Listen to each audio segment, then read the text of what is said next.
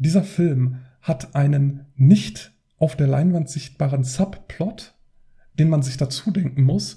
Und das ist eins zu eins der Plot von Inception. Inception hat von Werner Beinhardt geklaut.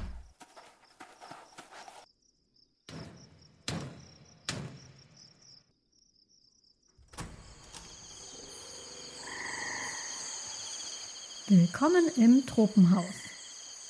Wir lesen Bücher, schauen Filme, spielen Spiele und reden über alles, was uns daran auffällt. Folge 17 Die Motorrad-Kaffeemaschine. Willkommen im Tropenhaus. Heute fast in Originalbesetzung, nämlich der Tropentrupp ist aus dem Urlaub wieder da und bei mir sind heute Paul und Max. Hallo. Hallo. Moin. Und da wir Halloween-Woche haben, haben Paul und Max und ich uns überlegt, äh, in die Abgründe der deutschen Filmkunst zu schauen und uns besonders an etwas sehr Gruseliges zu wagen. Wir, wir ähm, reden über Werner Beinhardt. Das, das Ganze kommt deswegen, weil wir wieder ein bisschen spät dran sind. Ähm, LangzeithörerInnen werden sich vielleicht erinnern, als wir das letzte Mal gesprochen haben über einen Film, den wir auf Twitter live getweetet haben, live getweetet, kommentiert haben. Das war, die letzte Folge war die Reise ins Labyrinth. Es gibt so ein kleines Twitter-Projekt, über das Max, Heike und ich uns kennengelernt haben. Das nennt sich Hashtag Twilm. Da verabreden wir uns, schauen Filme zusammen und live tweeten das auf Twitter. Sprich, wir schreiben unsere Kommentare live dazu, während der Film läuft und man kann die dann versuchen gleichzeitig zu lesen das macht immer großen Spaß. Ähm, manchmal sind es sehr gute Filme, manchmal sind es eher schlechte Filme, manchmal sind es trashige Filme. Und das letzte Mal haben wir das zum Anlass genommen, Twilm und Truppmaus ein bisschen zusammenzuführen, indem wir dann nach dem Twilm von Die Reise ins Labyrinth haben wir eine Truppenhausaufnahme gemacht und haben dabei eure Tweets aus der Twilm-Community vorgelesen und haben uns dann vorgenommen, beim nächsten Mal machen wir das ein bisschen zeitnah. Wie ihr seht, hat das überhaupt nicht funktioniert. Aber äh, im Tropenhaus spielen Zeit und Raum keine Rolle. Von daher, und natürlich, bevor ihr jetzt verwirrt wieder abschaltet, wenn euch weder Twitter noch Film irgendwas sagt, ihr könnt einfach auch nur wegen dem Film zuhören. Ab und zu werden dann Kommentare von Leuten aus dem Internet dazu vorgelesen. Das ist der einzige Unterschied von einem, einer Folge über einen Film und einer Folge über einen Film. Von daher. Wir sind ja auch Leute aus dem Internet. Genau, wir sind Leute auf, aus dem Internet. Ja, das sind einfach dann. Ich nicht. Du nicht. okay. Also, wir schauen, wir haben Werner Beinhardt geguckt und das nicht zum ersten Mal. Dazu aber später mehr. Wir haben alle eine, ähm, sage ich mal, Beziehung zu diesem Film, wir drei. Aber dafür, ähm, darauf kommen wir dann gleich zurück. Nämlich erstmal, wer wie immer im Tropenhaus das Motto gilt, hier ist es keine Schande, wenn man nicht weiß, über was wir hier sprechen. Und da gibt uns der Paul einen kurzen Einblick in dieses äh, ja, soll man sagen Universum? Ich weiß es nicht. Ja. Paul, was ist Werner? Wer ist Werner? Was ist das für ein Film, den wir da geschaut haben? Erklär uns das doch mal. Ja, sehr gerne. Also Werner ist zunächst einmal eine Comicfigur, die von einem Zeichner geschaffen wurde in den 80er Jahren. Vielleicht gab es die auch schon in den 70ern, aber in den 80ern wurde sie, glaube ich, sehr bekannt. Ähm, der Zeichner ist Röttger Feldmann, äh, alias Brösel, das ist sein Spitzname. Und Werner ist äh, zeichnet sich durch zwei Eigenschaften größtenteils aus. Einerseits ist er ein großer Fan des Motorradfahrens und äh, als solcher natürlich auch ein, ein Rocker, ein Biertrinker und ein äh, Gegner von, von Polizisten und ähnlicher Autorität.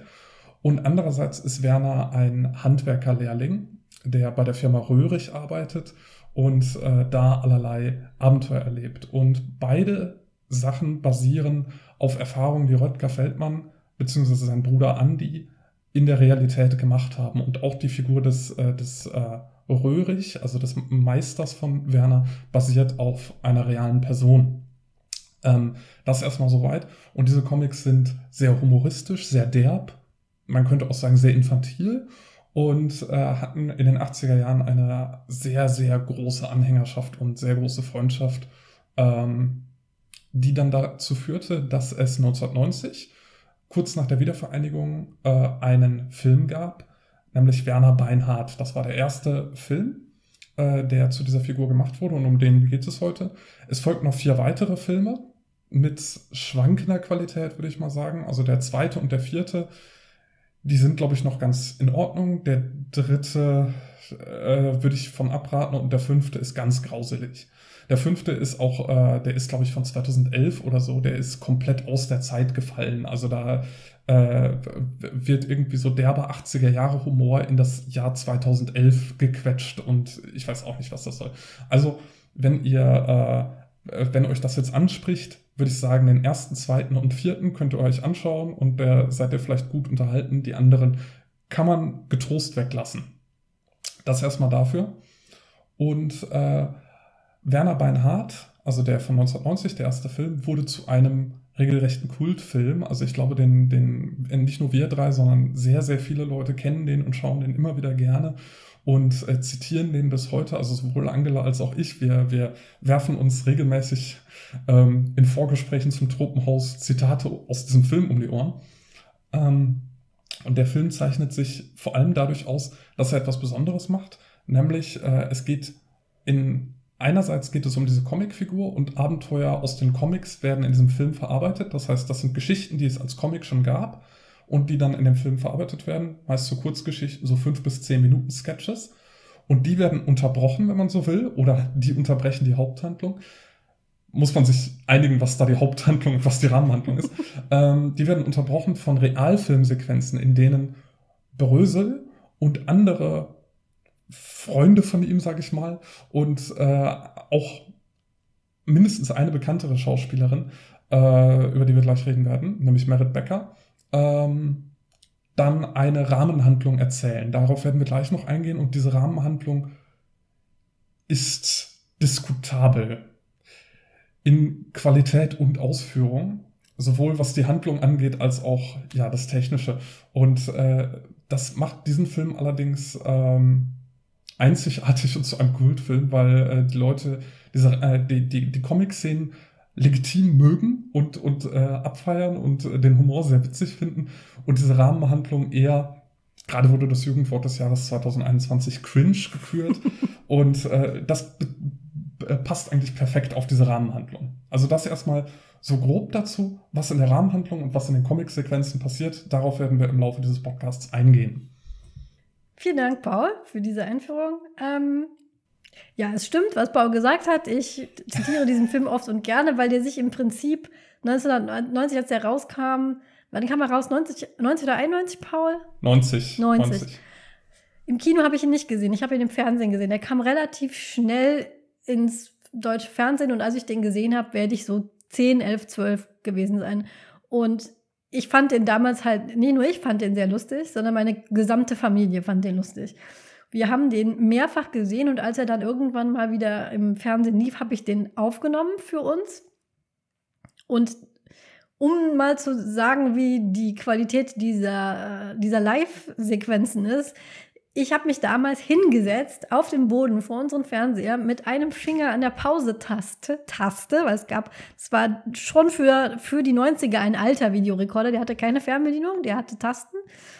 Und habe immer, wenn so eine Filmsequenz kam, habe ich auf Pause gedrückt, weil wir die so dermaßen unnötig, nicht lustig und, und, und seltsam fanden, dass wir die nicht wollten und habe dann für meine Familie dieses Tape aufgenommen, was irgendwo bestimmt auch noch in einem Keller rumschwirrt, wo nur diese Trickfilmsequenzen sind. Und ich habe den es ist, dieser Film ist für mich ein Phänomen, weil er sich so dermaßen in meinen Sprachgebrauch eingebrannt hat. Diese Zitate daraus, die wir, denen wir gleich auch begegnen werden.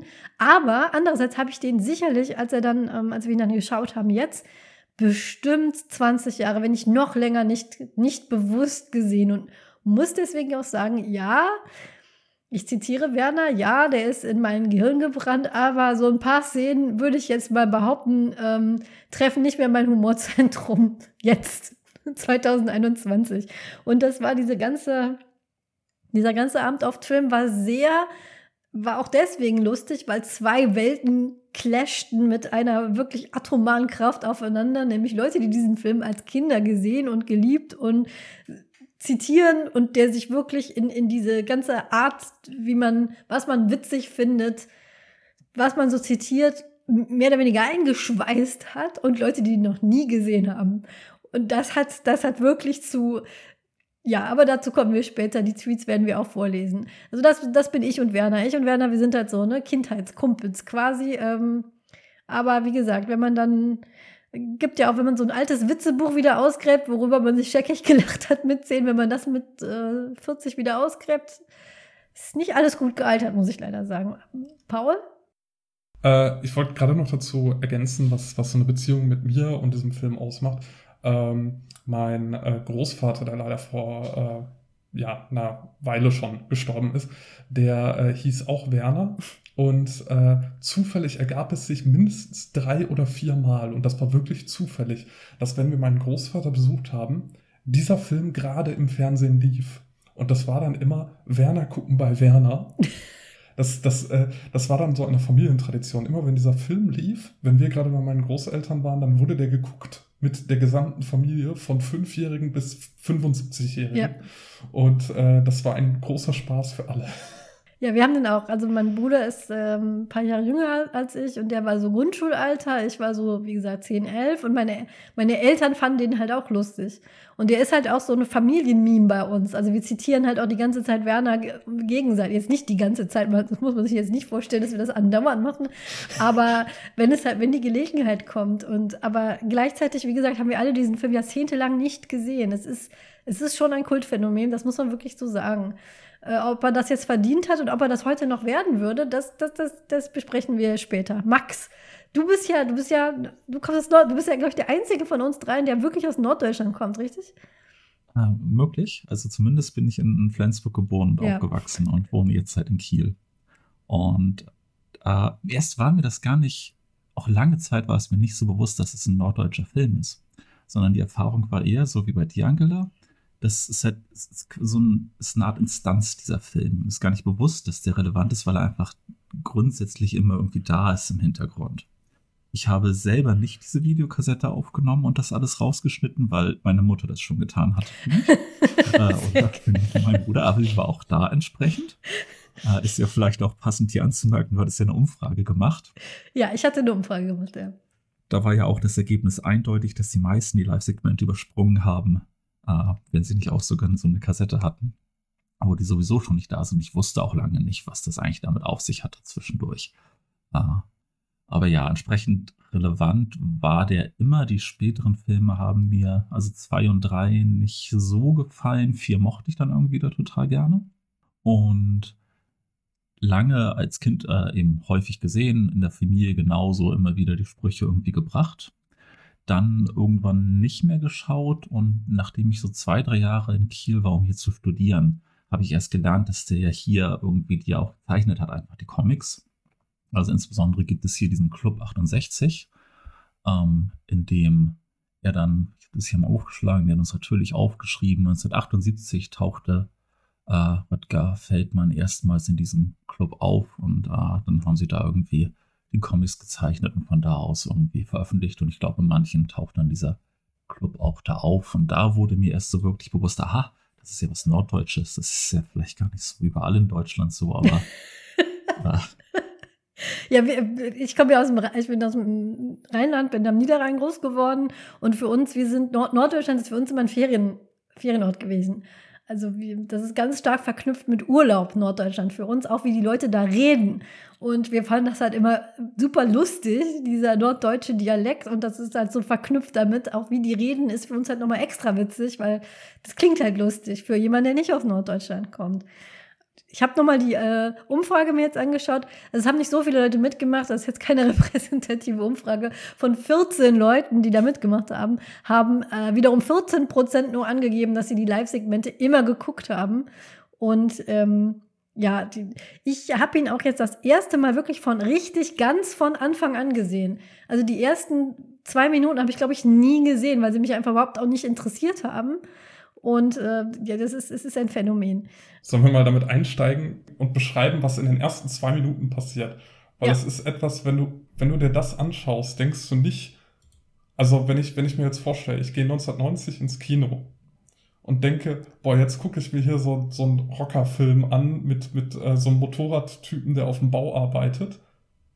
Und diese ersten zwei Minuten sehe, da denke ich, war, äh, bin ich im falschen Film gegangen. Ja, also es fängt, es fängt damit an, äh, ein, ein Pfarrer irgendwo, also es ist wie ein Live-Segment, es ist ein, ähm, ein Pfarrer, der, ähm, der Auto fährt und dann einen Lichtblitz sieht im Feld, aussteigt und dann im Feld Merit Becker sieht, die in ganz wilder Kostümage, irgendwie so, so äh, Lumpen hat sie an und ist ganz dreckig im Gesicht und die hüpft herum und ich weiß gar nicht, ich glaube, sie rührt in einem Kessel oder so und ähm, Ja. singt das Rumpelstilzchen-Lied, was vielleicht die Leute ja aus, aus Märchen kennen.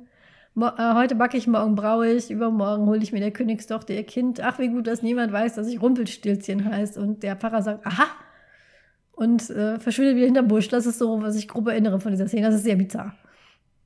Nein, sie singt, heute back ich, morgen brau ich und übermorgen hole ich Werner. Oh, okay.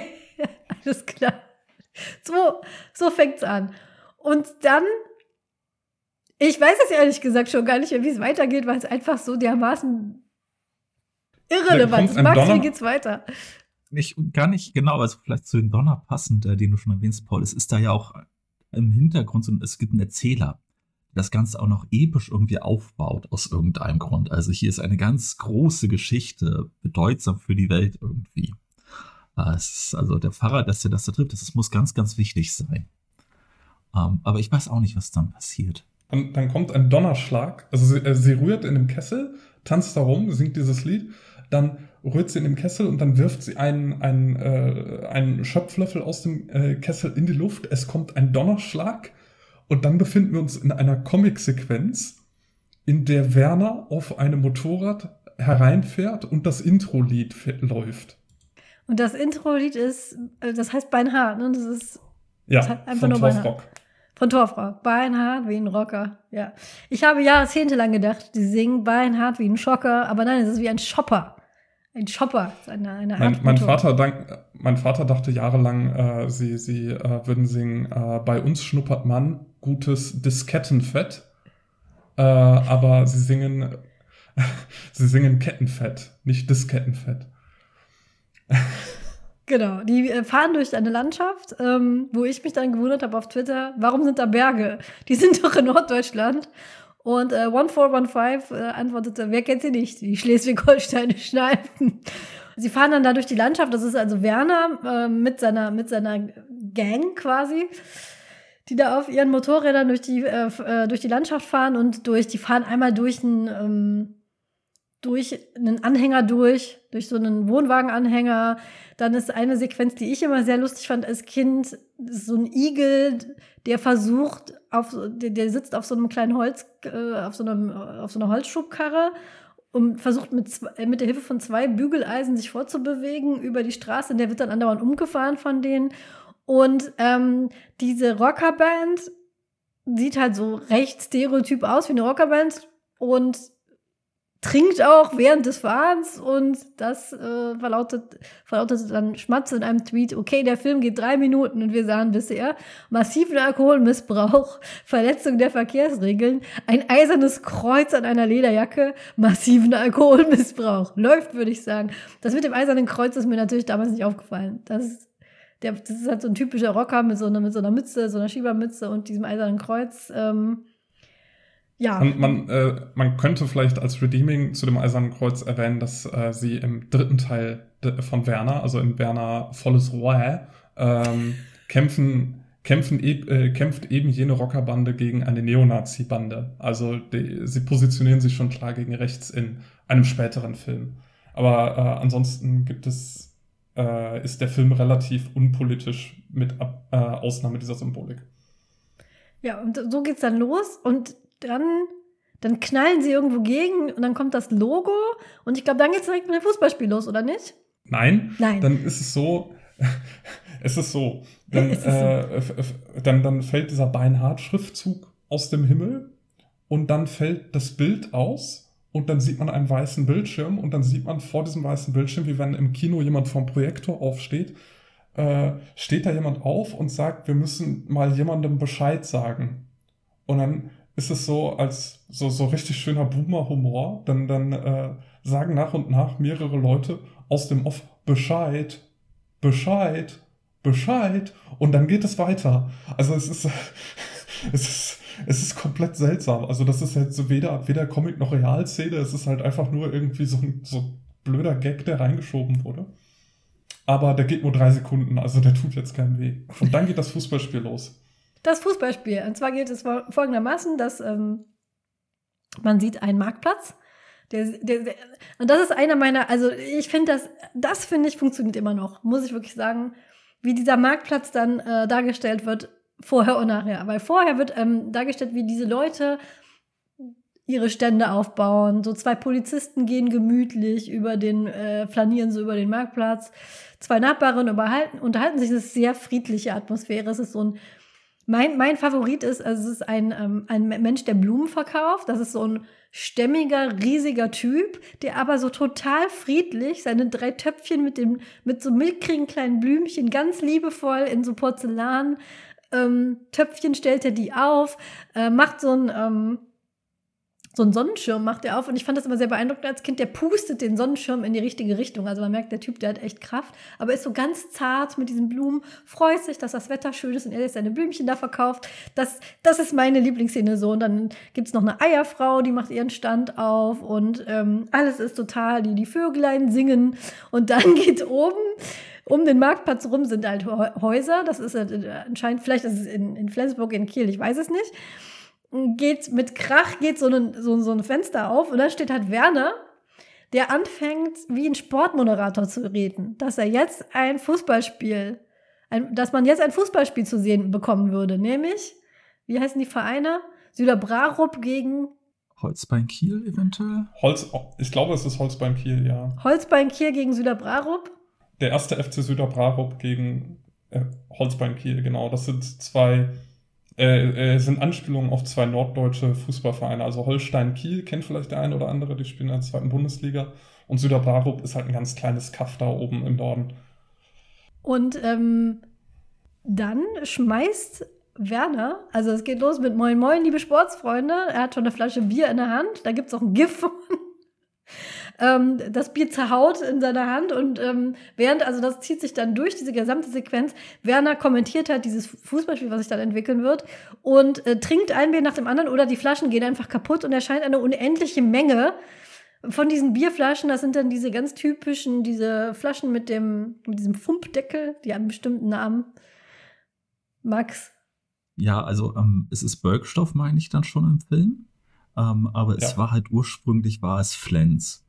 Ähm, aber ich glaube, da gab es dann irgendwann Rechtsstreitigkeiten, weswegen er das nicht mehr benutzen durfte. Und ich meine, es ist sogar so, dass in den ähm, Werner Comics es noch alte Comics gibt, wo es Flensflaschen sind und die wurden im Nachhinein dann aber noch irgendwie geändert. Ja, Paul? Wenn ich, wenn ich mich richtig erinnere, könnt ihr mehr Details dazu in Folge 2 des Tropenhauses erfahren, weil ich glaube, da haben wir schon mal darüber gesprochen. Ja, ich wusste doch, es kommt mir irgendwie bekannt vor. Ja, stimmt, genau. Ich glaube, da haben wir drüber, ja, über, über, die Produkte, genau, als wir über die fiktionalen Produkte, wir haben über Bergstoff gesprochen, ja. Schaut unsere Folge 2, das ist, äh, hört unsere Folge 2, es ist schon lange her, aber wir haben darüber gesprochen. Und ähm, ja, diesen, diesen Bergstoff in diesen braunen Flaschen mit dem Bügel. Und er hat, er scheint eine unerschöpfliche Menge davon zu haben, weil er, ähm, ja, es gehen sehr viele Flaschen kaputt und werden geleert.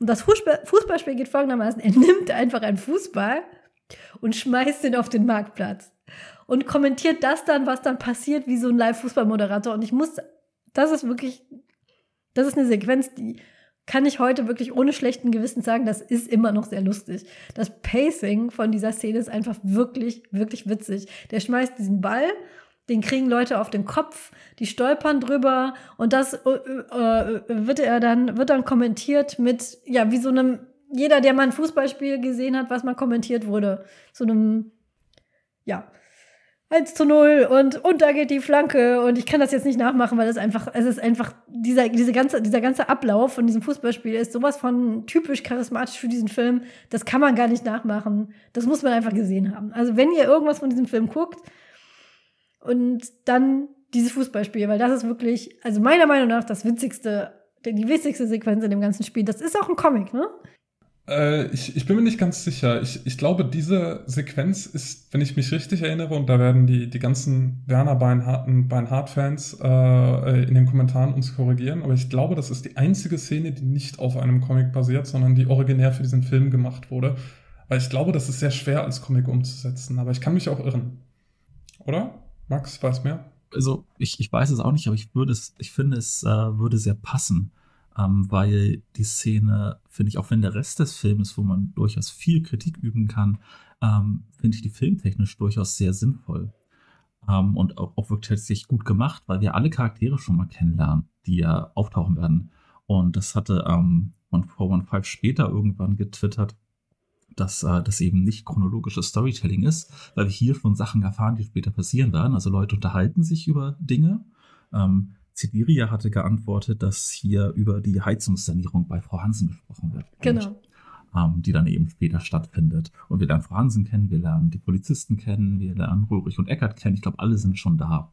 Und äh, es äh, wird auf jeden Fall Sinn ergeben, wenn sie gesehen haben, wir nehmen diese ganzen Comic-Sequenzen und jetzt machen wir etwas, was das irgendwie einführt. Und das, ja, funktioniert. Ja, und dieses, diese Szene ist tatsächlich auch sehr, sehr beliebt unter äh, Werner-Fans oder auch unter Leuten, die den Film einfach nur so kennen, ohne jetzt große Fans zu sein äh, dieses Fußballspiel. Und zwar so beliebt, dass sie es in Werner 4 nochmal haben aufleben lassen. Also Werner 4 beginnt auch mit einem Fußballspiel. Und das äh, Fußballspiel hat auch in Werner 4 nichts mit der übrigen Handlung zu tun, sondern ist einfach nur da, um so eine gewisse Stimmung zu setzen. Und äh, wie du schon sagtest, das funktioniert 1A. Das ist ein, ein Humor, der der sehr, äh, sehr liebevoll ist, also sehr, sehr äh, witziges Pacing und äh, er ist, äh, wenn ich mich richtig erinnere, korrigiere mich, wenn ich mich irre, aber er ist nicht irgendwie sexistisch oder äh, sonst äh, irgendwie äh, fies oder so, sondern er ist einfach nur lustig und äh, es passieren halt so ein paar kuriose Dinge, die dann äh, sarkastisch kommentiert werden, aber es ist einfach nur lustig und ich glaube, das gefällt sehr, sehr vielen Leuten, diese Szene ich glaube, so zwei Sequenzen, die mir jetzt einfallen, werden, glaube ich, heute äh, einmal die Darstellung von einem blinden Menschen, die, glaube ich, ziemlich stereotyp ist mit so einer Armbinde. Aber der bekommt dann den Ball unter die Füße und ist dann der Dribbelkönig, wird also jetzt nicht irgendwie negativ dargestellt. Und ich glaube, einmal als irgendwas mit Melonen kann ich mich so grob erinnern, dass das nicht so, also das ist jetzt nicht die hohe, die hohe Humorkunst. Aber äh, da ist es tatsächlich so, dass diese Szene vor allem auf, auf ähm, Tempo und auf Pacing und auf Slapstick basiert, als auf jetzt, sage ich mal, Pipi-Kaka-Humor, der durchaus seinen Platz hat in Werner Beinhardt. Da bekommen halt Leute, ähm, das ist halt dieses, dieses totale Chaos, was unten ausbricht, kombiniert mit diesen, mit diesen Kommentaren. Hier, ähm, Klinger 333 Pfosten, aber der Ball bleibt gefährlich. Als er dann, ich glaube, es ist ein Running Gag ist, dass der Porzellanstand bleibt fast bis zum Schluss heil der schafft es irgendwie immer wieder, der wird dann, ist dann halt der Torwart und der schafft es immer wieder, diesen Ball irgendwie abzuwehren. Und man rootet schon so für den. Am Schluss geht natürlich trotzdem alles kaputt. Und ich glaube, das ist eine, eine der Szenen, wo der Ball dann gegen den Porzellanladen haut und aber nichts kaputt macht. Und dann werden irgendwie ähm, die Leute natürlich immer wütender, weil die Sachen in den Ständen kaputt gehen durch diesen Ball. Und dann fangen sie am Schluss halt an, sich mit den Sachen aus ihren Ständen zu beschmeißen. Zum Beispiel die Eierfrau fängt mit Eiern zu schmeißen. Und am Schluss ist einfach nur noch alles ein großes, großes, schlimmes Chaos. Und ähm, Werner beendet das Spiel dann und dass er sich dann schon, dass er sich schon über die Fortsetzung freut. Und auch ähm, am Anfang ist so eine Szene, die andeutet, dass das nicht das erste Mal ist, dass das passiert. Nämlich, was ich an diesem, diesen Trickfilmsequenzen auch sehr gerne mache, sind diese Background-Actions. Also so kleine Sachen werden immer so in den Hintergrund eingebaut und eins davon sind die Tauben in der Stadt. Die machen immer irgendwas Witziges. Erinnert mich sehr an, Leute mit Kindern werden das kennen, die Hühner aus Patterson und Findus oder die Hühner aus dem Lieselotte. Bilderbüchern immer diese lustigen Sequenzen von äh, Vögeln, die irgendwas im Hintergrund machen. Und die Vögel bei Werner die Tauben kommen zu ihm auf die Regenrinne geflogen mit Popcorn und Fanschals. Und anscheinend kennen die das schon. Und man fragt sich dann, warum da überhaupt noch ein Wochenmarkt stattfindet, wenn das anscheinend regelmäßig geschieht. Und ähm, das Spiel endet, weil der Ball auf eine heiße Pfanne fällt und dann platzt. So endet das Spiel. Ja. Und ähm, dann ist eben Chaos und dann endet diese erste Trickfilm-Szene, in dem ein Kinovorhang zugeht. Und dann? Ich würde gerade noch einen letzten Satz zu dem Trickfilm sagen wollen, nämlich, äh, was du zur Background-Action sagst. Man kann zu, den, zu der gesamten Filmqualität und auch zum Humor und so kann man sagen, was man will, aber die Trickfilmsequenzen, gerade in der ersten Hälfte des Films, sind 1A. Das ist sehr, sehr gute Animation. Das ist äh, nicht so billig dahingedingst, äh, sondern das ist tatsächlich sehr hohe Qualität und das kann sich durchaus sehen lassen, was, äh, was die Trickfilmqualität angeht für das Jahr 1990. Ja. Also da sind sehr gute Animationen dabei, das, äh, da sind clevere Tricks, die dann irgendwie, wo so Denkblasen äh, äh, aufpoppen und dann irgendwie Animationen da drin sind. Das ist schon sehr gut gemacht. Also äh, auch wenn wir jetzt sehr, sehr viel im Laufe dieses Podcasts über die Qualität des Films ranten werden, das ist echt super. Das stimmt. Auch diese, diese Szene, wo er, die ich vorhin schon beschrieben habe, wo er in diesen, diese kleinen Sachen, wenn dieser Mensch die, seinen, seinen Sonnenschirm aufstellt und da so reinpustet und der ploppt so auf, so diese kleinen Sachen finde ich da mit am allerbesten gemacht. Max, wolltest du noch was sagen? Äh, ja, ich musste auch noch mal äh, den Lokalpatriotismus dabei äh, erwähnen. Also es ist, die Tauben sind auch einfach eine sehr gute Wahl für Kiel. ähm, manche wissen das vielleicht von Leuten, die uns zuhören. Es gab sogar bei Extra 3 eine ähm, Reportage über das Taubenproblem an der Kieler Universität, weil äh, bestimmte Gebäude hier, ähm, da fliegen ganz viele Tauben rum und scheißen halt alles zu. Und wir versuchen seit Jahren irgendwas zu machen und dann wurde irgendwie so ein, so ein ähm, äh, Staubsaugerroboter zwischenzeitlich da auf dem Gebäudedach installiert, der da immer so rumfährt, damit der die dann irgendwie vertreibt. Aber die gewöhnt sich halt an alles. Da gibt es so auf so Flugattrappen von irgendwelchen Vögeln, die das dann so wie ein Raubvogel da sein soll. Hält halt auch nur irgendwie so einen Monat und haben sich auch daran gewöhnt. Also die Tauben äh, sind hier überall und waren es wahrscheinlich auch in den 90ern schon entsprechend präsent. Das ist ein interessanter Lokalfakt, den ich so nicht wusste, weil die Tauben sind schon ein wichtiger Hintergrundcharakter in Werner, in, allen in fast allen Sequenzen und besonders beim Fußballspiel. Ja. Ähm, genau, du hast es gerade schon angemerkt. Äh, der Vorhang schließt sich und wir landen in der nächsten Realfilmsequenz. Und ich glaube, es ist die längste Realfilmsequenz, die wir im gesamten Film sehen werden. Äh, der, der Vorhang schließt sich und wir stellen fest, wir befinden uns nicht in einem Kino, wie man vielleicht vermuten könnte, wie es angedeutet wurde, sondern dieser Film wurde vorgeführt einem König, und zwar König Griesgram dem Groben, dem Herrscher der im Debakelgebirge gelegenen Ge Grafschaft Geiergrab, ähm, wie uns der Sprecher erklärt.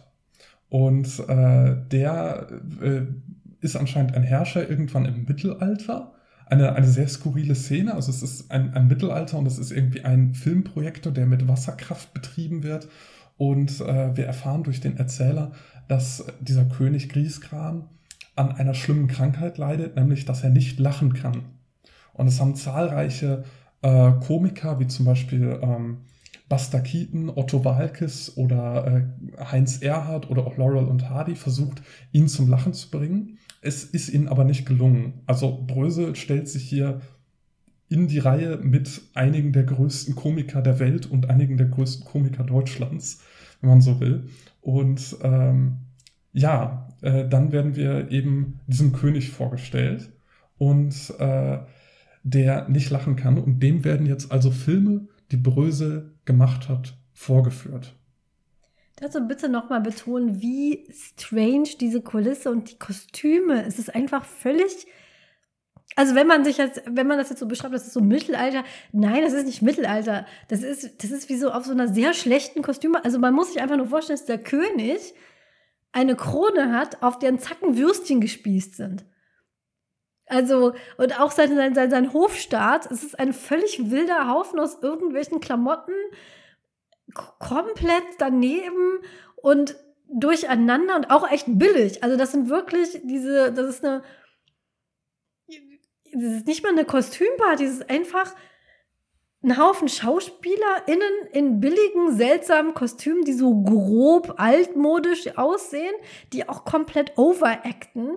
Und, und alles ist immer sehr, sehr laut und sehr schrill und sehr, und es ist nicht mal, also es ist weder ist es lustig, noch ist es irgendwie ähm, dramatisch, noch ist es irgendwie, ist es, ich weiß es nicht. Ich habe keine Ahnung, was sie sich dabei gedacht haben, weil es hat, es hat für mich nicht mal ansatzweise eine unterhaltsame Qualität. Weder als Kind fand ich das komisch, noch als Erwachsene. Es ist einfach nur, wie als hätten sie, sehr, also hätten sie Geld übrig gehabt, hätten das irgendwie schnell noch irgendwie Ich bin so verwirrt vor diesen Live-Sequenzen. Also, also ich, ich, wenn, wenn ich mir in einem sicher bin, Ja. dann ist es, dass die kein Geld übrig haben. okay. Ich, ich, ich, ich, glaube, ich glaube, ehrlich gesagt, es ist eher ziemlich das Gegenteil, dass sie irgendwie, äh, der, der Film geht 93 Minuten und sie hatten irgendwie die Auflage, dass er länger als 90 Minuten sein muss.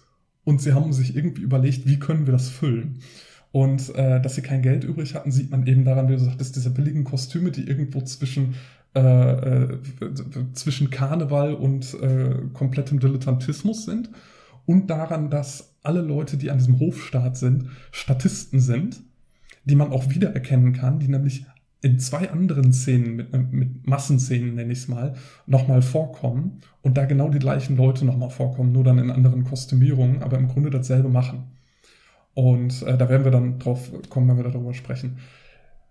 Ähm, ich finde diese Szene, ich fand diese Szene als Kind äh, weird, fand sie unendlich lang. Ich habe mich gefragt, wann kommt denn jetzt endlich Werner zurück, weil das ist ja der Grund, warum man diesen Film guckt. Aber heute finde ich sie in einer bizarren Art und Weise sehr, sehr witzig, weil sie einfach so, so seltsam ist. Aber man muss sagen, es ist auch eine, es ist eine problematische Sequenz dabei. Also, ähm, wo Leute in, in, in dem, ähm, beim Trim-Hashtag auch wirklich so, was zwingt hier uns da anzuschauen? Nämlich als dem König vorgestellt wird, was Werner ist. Und dann kommt so eine sehr seltsame Geschichte von Werner, die anfängt in, im, im Steinzeitalter mit einer so einer Sequenz aus Odyssey im Weltraum. Ich weiß nicht, wer Odyssey im Weltraum kennt, aber da ist auch eine schon im Kontext Odyssey im Weltraum sehr seltsame Szene mit einem Obelisken und äh, Steinzeitmenschen, die diesen Obelisken finden.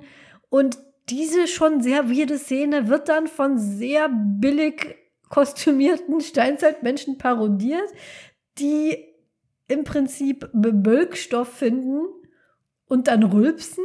Und dann wird irgendwie gezeigt, was für einen Einfluss Werner auf die Welt hat, in einer also komplett überzogenen Art und Weise. Kinder lernen das in der Schule. Und ähm, der problematische Teil ist, wenn gezeigt wird, was für einen Einfluss Werner im, auf die Welt hatte. Also da wird dann, es gibt eine Szene, die in irgendeinem afrikanischen Land spielen soll. Es gibt eine Szene, später eine Szene, die in Russland spielen soll. Und das, ist, das sind die wirklich übelste rassistische Klischees, kann man nicht anders sagen. Mit einem Blackfacing Werner, der irgendwie Uga Buga sagt. Also, das ist wirklich jenseits von, von gutem Geschmack. Das, das, das habe ich mir, also das hatte ich auch erfolgreich verdrängt, weil, wie gesagt, ich habe mir diese Filmsequenzen nie gesehen. Ich habe die einmal gesehen und dann rausgeschnitten. Und als ich die jetzt nochmal gesehen habe, habe ich, hab ich mich so ein bisschen geschämt. So, oh, okay, das, ich habe diesen Film unter anderem mit vorgeschlagen, habe mich da in freudiger Erwartung vorgesetzt, weil ich habe dir das lustig erinnert und dann sieht man sowas. Das ist schon, ähm, ja, sowas lief in den 90ern in Deutschland im Kino. Ich mochte dazu übrigens sehr deinen Tweet, wo du geschrieben hast, weirder Moment, als ich im Anglistikstudium das erste Mal 2001 Odyssee im Weltraum sah und endlich wusste, wo diese Szene herkam. ja, ich, ne, das ist dieses, äh, diese pompöse Musik mit diesem Obelisken und den Steinzeitmenschen, die ich als Kind, ich dachte immer, was soll das denn? Hab, und dann sieht man die dann, wo sie halt herkommt, nämlich aus Odyssey im Weltraum, wo sie als ganz hohe Kunst und Dissertationen wurden geschrieben über die Bedeutung dieser Szene. Ich kannte sie halt aus Werner und am Schluss rülpsen die Steinzeitmenschen. Äh, ja, das, das, das ist das, was der Film einem antut. Eine, ein Moment aus, diesen, ähm, aus dieser Realverfilmung fand ich tatsächlich lustig. Einen kurzen Moment, nämlich als dann Brösel abgeführt wird in, eine, in den Kerker, wo seine ganzen Vorgänger schon höchstwahrscheinlich verstorben sind. Und er sieht dann an der Wand, die ähm, Leute haben ihre Namen da reingerissen, die vor ihm da waren.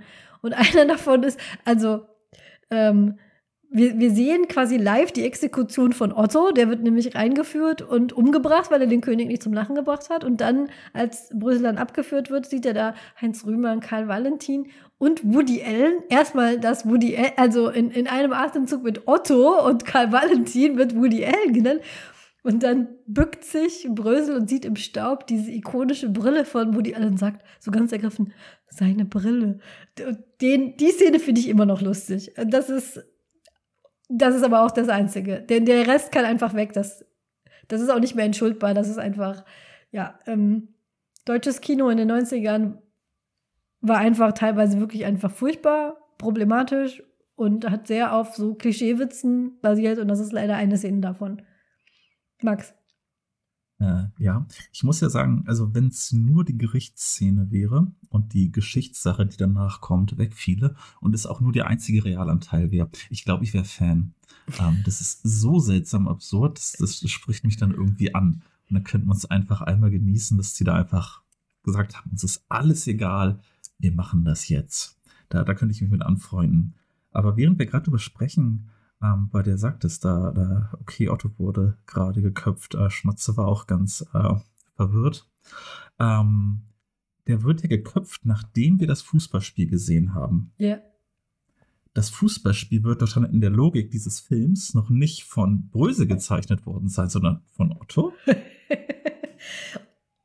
Und vor allem ist ja das Fußballspiel referiert ja auf spätere Sequenzen die ja noch folgen werden in diesem Film. Es macht also absolut überhaupt keinen Sinn, dass der König dieses Fußballspiel sieht, weil da kommen ja dann ähm, Querverweise auf Szenen, die Brösel noch zeichnen wird. Also die, über die Timeline müssen wir sowieso noch mal reden. müssen wir das? Weil, weil es, also ich kann jetzt erklären, was jetzt als nächstes passiert. Also ja. er findet Woody Allens Brille wird dann äh, und, und überlegt sich dann, was könnte er denn zeichnen? Also er hat drei Tage Zeit, äh, um den König zum Lachen zu bringen und überlegt sich, was könnte er zeichnen. Sonst wird er mit der äh, goldenen Fliegenklatsche gehauen. Das ist auch eine Strafe dieses Königs. Er schlägt Leute mit seiner goldenen Fliegenklatsche und schlägt ihnen den Kopf ab. Aber ich wollte es nur noch mal erwähnen. Nur des Weirdness-Faktors wegen. Ja, genau. Und was, was Bröser macht, um die Leute, äh, um den König zum Lachen zu bringen, ist, er macht Puns mit dem Wort Bär als erstes. Also es ist sein erster Gedanke. Und diese Puns kamen sowohl auf Twitter als auch bei mir unglaublich gut an. Also er malt verschiedene Bärenfiguren in verschiedenen Situationen. Und äh, äh da sind dann zum Beispiel ein, ein großer Bär, der einen kleinen Bären fragt, äh, einen, einen kleinen weiblichen Bären fragt, und äh, mein kleiner Bär, wie heißt du? Und sie sagt, Bärbel. Oder, oder ein, ein Bär kommt mit so, einem, mit so einem Propeller auf dem Kopf vorbei und darunter steht Hubschraubbär. Und ein Witz, den ich original jetzt das allererste Mal verstanden habe, den habe ich nie kapiert, nämlich das ist so eine Art ähm, Straßenbahnbär, der vorbeikommt und dann sagen sie, da kommt Bertram. Die Bertram. Da, wo ich herkomme, sagt man zu einer Straßenbahn, Straßenbahn, dass die auch Tram genannt wird, Wusste ich damals nicht. Ich wusste nicht, was, warum das lustig ist. Ich habe 30 Jahre gebraucht, um diesen Bertram-Witz zu verstehen. Und äh, ja, äh, Max, du hast selber, äh, ja, ich war nicht die Einzige. Äh, ey, Megaforce tweetete auch Bertram, wenn ein Witz 30 Jahre braucht, um endlich zu zünden. Und, und du, Max, hast getwittert, die Bärengags waren alle top. Wieso wirft er das weg? Ja, genau, das äh, malt die ja, aber findet sie selber nicht gut aus irgendeinem Grund, was ich nicht verstehen kann. Ich habe die da halt auch zum ersten Mal jetzt gesehen, äh, bei unserer gemeinsamen äh, Filmnacht da, äh, weil die eben vorher weggeschnitten waren. Aber die, die hätten drin bleiben können. Und übrigens, er zeichnet das alles ähm, beim Licht einer Glühbirne, die von einem Hamster angetrieben wird. Und immer wenn das Licht zu schwach wird, haut er auf den Käfig und der Hamster quiekt sieh zu, sieh zu. Und dann haut er da drauf und dann rennt der Hamster los und ja. Was passiert dann? Ja, äh, genau. Dann, also bis jetzt ist ja alles normal. Jetzt passiert der weirde Part des Films. Also, wenn ihr, wenn ihr dachtet, bis jetzt wäre alles in Ordnung gewesen, dann seid ihr jetzt spätestens, äh, werdet ihr schockiert sein. Denn was jetzt passiert ist, Brösel ist frustriert, weil ihm keine guten Gags einfallen, die den König zum Lachen bringen könnten. Also zerbricht er seinen Bleistift und wirft ihn in die Ecke. Aus dem zerbrochenen Bleistift kommt eine Rauchwolke. Aus dieser Rauchwolke tritt Meret Becker in ihrem Rumpelstilzchen-Kostüm und erklärt Brösel gegenüber, dass sie immer dann ankommt, wenn Bleistifte zerbrochen werden. Und sie macht dabei auch ein, äh, ein äh, sie bricht dabei auch die vierte Wand. Sie spricht direkt den Sprecher an, der äh, dann wiederum zu Brösel sagt, Brösel, sieh dich vor. Und dann äh, bietet Rumpelstilzchen Brösel einen Pakt an, nämlich, dass äh, wenn, er, äh, wenn er ihr einen Wunsch verspricht, wofür sie ein Diktiergerät nimmt, um das aufzunehmen, wenn er ihr einen Wunsch verspricht, dann würde sie dafür sorgen, dass er aus diesem Gefängnis rauskommt. Und äh, Brüssel sagt, ich will, dass der König lacht. Und äh, sie sagt, ja, ich bringe dich aus dem Gefängnis raus. Und äh, dann gibt sie ihm äh, den Wunderkugelschreiber. Den, äh, sie betont das auch sehr seltsam, als wüsste sie von diesen Bärengags, äh, mit, mit dem sie dann, äh, mit dem äh, sie dann sagt, könnte er alles zeichnen und es wäre lustig. Und sie schlägt ihm dann noch vor, einen Schwank aus seiner Jugend zu zeichnen. Also was, was er in seiner Kindheit erlebt hat, was dann wieder sinnvoll ist, weil ja Werner, die Figur Werner auch auf seiner Jugend basiert, auf der Klempnerausbildung. Zwei Sachen dazu. Sie sagt, dieser Kugelschreiber hätte auch schon anderen Leuten geholfen und ähm, wichtige Werke der Kunst und Literatur werden damit gezeichnet und geschrieben worden. Und, das hat mich als Kind enorm gestört, sie sagt, das ist ein magischer Kugelschreiber. Das ist aber kein Kugelschreiber, das ist ein schwarzer Filzstift. Das hat mich sehr gestört, weil es ist kein Kugelschreiber. Und dann verschwindet sie wieder. Auch übrigens in einem sehr aufgesetzten norddeutschen Dialekt redet sie da. Ähm, ja, es ist das ist, glaube ich, sogar ihr erster Auftritt in einem deutschen Kinofilm. Merit Beckers Kinokarriere fing so ja. an, mit diesem Auftritt. Und dann, genau, Max? Genau, vielleicht noch dazu passen, dass es ihr erster Auftritt ist. Ich weiß nicht, ob Brösel danach noch, ähm, noch mal aufgetreten ist. Aber in der Szene wird auch schon deutlich, was vielen ähm, deutlich wurde, auch in der Filmgruppe. Er schauspielert nicht so gut. Ähm, ich glaube, er spricht immer unglaublich leise ähm, und, und steht unglaublich emotionslos da so rum und lässt es alles über sich gehen. Vielleicht war es der, die Idee seines Charakters, aber äh, das zieht sich durch. Da kommt wenig von ihm. Aber. Also, um deine Frage zu beantworten, er, er spielt sich nochmal selber in Werner 5. Der hat nämlich auch gleichartige Spielfilmsequenzen. Äh, ja, Frau Frosch, 86, äh, twitterte auch, ja, der Comicmann ist ganz eindeutig kein Schauspieler, hat auch kein Talent. Das hat ihn nicht davon abgehalten, es trotzdem zu tun und sich bis auf die Knochen zu blamieren, wie auf Twitter. Ja, also Brösel sollte beim Comiczeichnen bleiben. Der ist kein guter Schauspieler. Und dann ähm, fängt er an zu zeichnen. Und es fängt der, der, der, nächste, der nächste Trickfilm an. Und der beginnt damit, dass äh, Werner auf seinem ähm, Mofa auf den Hof von dem Betrieb fährt, wo er seine Lehre macht, nämlich bei Meister Röhrig. Und das Mofa macht großen Krach und ähm, der Auspuff ist auch offensichtlich kaputt, alles qualmt sehr. Und so fängt das dann an. Er fährt er auf den Hof und dann ist der, auf, der Auftritt von Meister Röhrig. Und also das ist jetzt mir das erste Mal aufgefallen tatsächlich, dass auch das wieder rückwärts sequenziert ist. Nämlich Meister Röhrig hat verschlafen, macht das Fenster auf und fragt, ob die Russen da sind und ist offensichtlich noch schwer verstört. Und ähm, später fällt auch die Bemerkung, dass er seit dem Unfall auf der Baustelle nicht mehr derselbe ist. Und dieser Unfall auf der Baustelle, das wird dann der nächste Film oder der übernächste sein. Jedenfalls anscheinend ist. Ja, genau wie gesagt, dafür, dass Brösel sich in einer linearen Zeitlinie versucht, quasi aus dem Gefängnis rauszuzeichnen, erscheinen aber die gezeichneten Sequenzen, sind aber alle rückwärts. Es ist, es ist jedenfalls, also, wie auch immer. Er fährt auf den Hof, Meister Röhrig macht das Fenster auf, unterhält sich mit ihm und Meister Röhrig ist einfach ein larger than life Charakter, einer der, wie ich finde, witzigsten im gesamten Film. Das ist halt der Meister, dem gehört da dieser Betrieb. Der Betrieb, kann da das jemand bitte korrekt nochmal sagen? Wie heißt der Betrieb? Heizungsbau, Klima- und Schwimmbadtechnik, Röhrig. Nee, es sind drei. Sanitäre Anlagen. Heizungsbau, Klima- und Schwimmbadtechnik. Genau. Sanitäre Anlagen, Heizungsbau, Klima- und Schwimmbadtechnik, Röhrig, so meldet er sich auch immer am Telefon. Und ich habe durch äh, intensive Internetrecherchen herausgefunden, dass, wir hatten es schon mal kurz angedeutet, ähm, Paul, Paul hat es in seiner Einführung gesagt, es gab diesen Mann tatsächlich. Und der hieß auch in den früheren Comics, hieß der anders. Da hieß er so, wie er im wahren Leben hieß. Er kannte sich aber in diesen Comics, Der Legende nachzufolge soll seine Tochter weinend aus dem Kinosaal gerannt sein, weil das ist ein Flensburger, ein Flensburger Handwerksmeister gewesen, der auch legendär unter Flensburger Handwerkern ist. Über den gibt es auch Geschichten und Stories in so Handwerkerforen. Der muss wohl wirklich legendär gewesen sein. Und ich zitiere hier auch ähm, alles das, was so folgt, diese Handwerker-Stories. Ähm, viele Tweets waren dann so, das ist ja dieser Fäkalhumor und das ist viel zu überzogen und das ist äh, so unrealistisch. Ich zitiere hier mit Erlaubnis einen Schloss-Account auf Twitter. Schloss-Account heißt, ähm, normalerweise sind alle Tweets öffentlich, aber wenn jemand sich dazu entschließt, das nicht zu wollen, dann kann man seine Tweets so sperren, dass nur Leute, die einem folgen und denen man auch wieder zurückfolgt, die sehen können.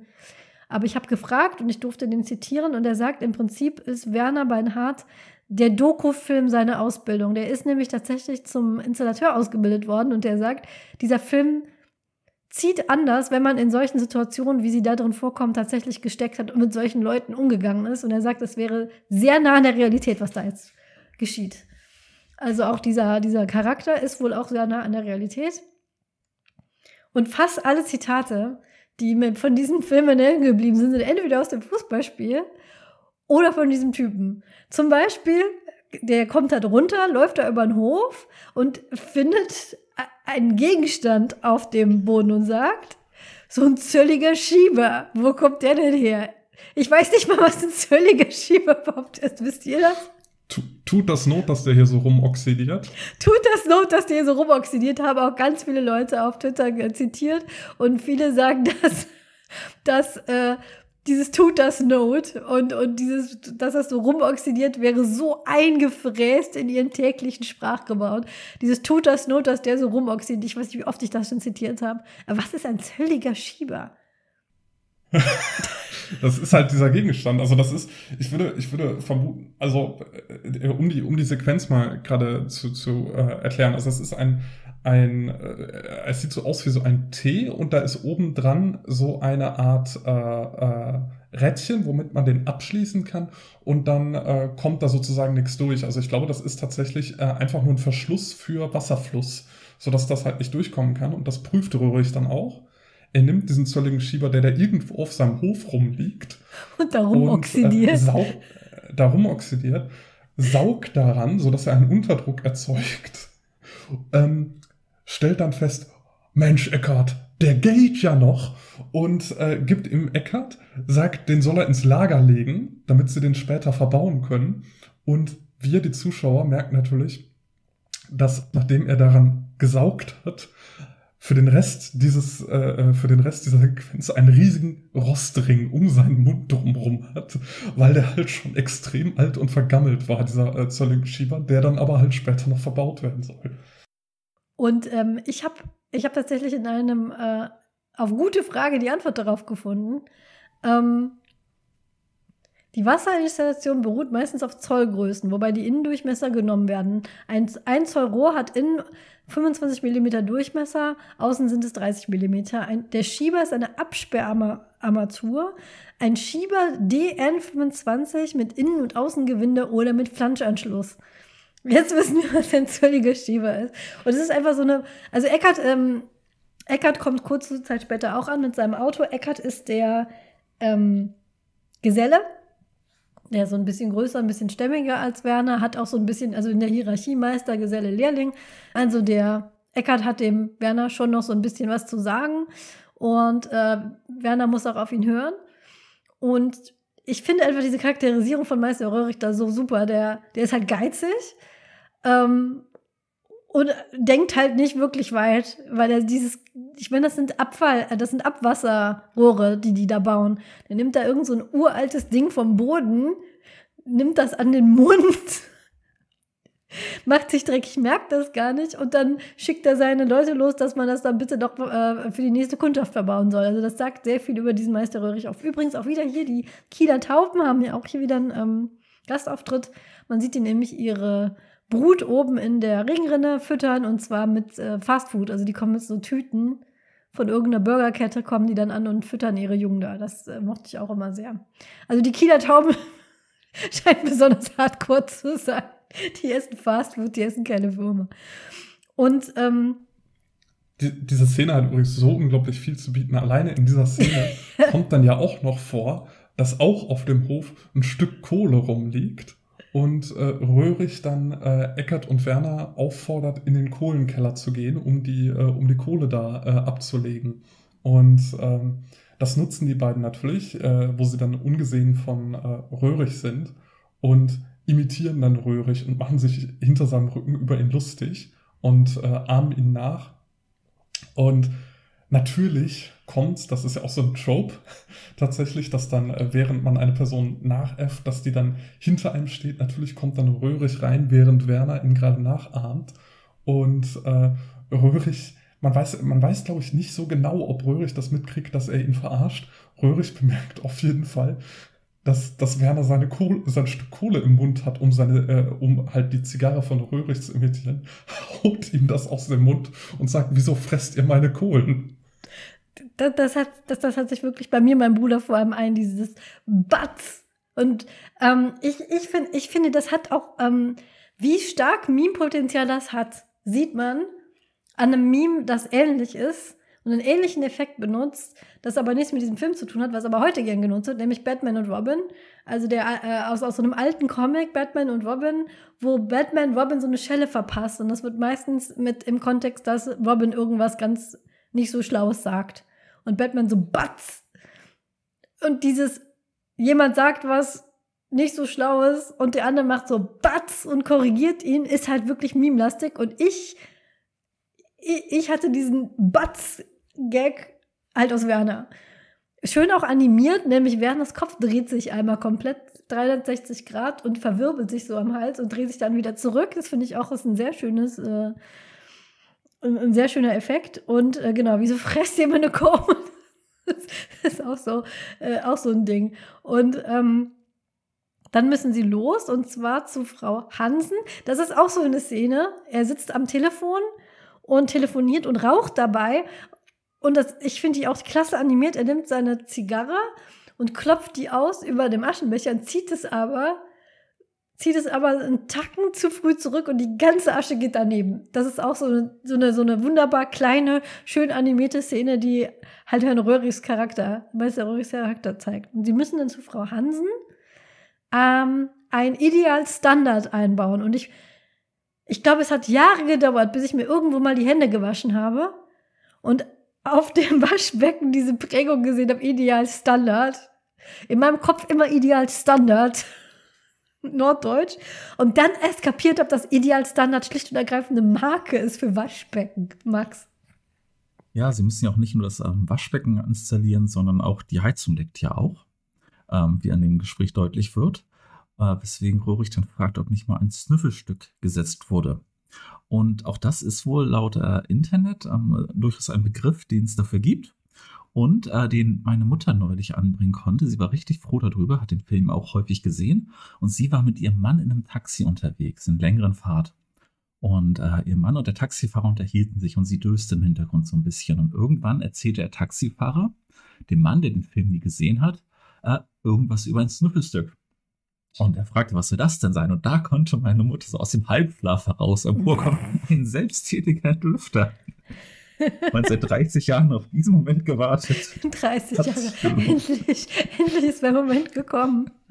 Ähm, Immerhin hat sie nicht gesagt, ein was? Ein was? Schnippelstück. genau. Das, das ist, äh, genau. Sie, sie kommen da in den äh, gerade um nochmal kurz zurückzugehen, sie kommen da in dieses Mehrfamilienhaus und ähm, das ist so ein Job, den kann ich inzwischen nicht mehr so gut leiden.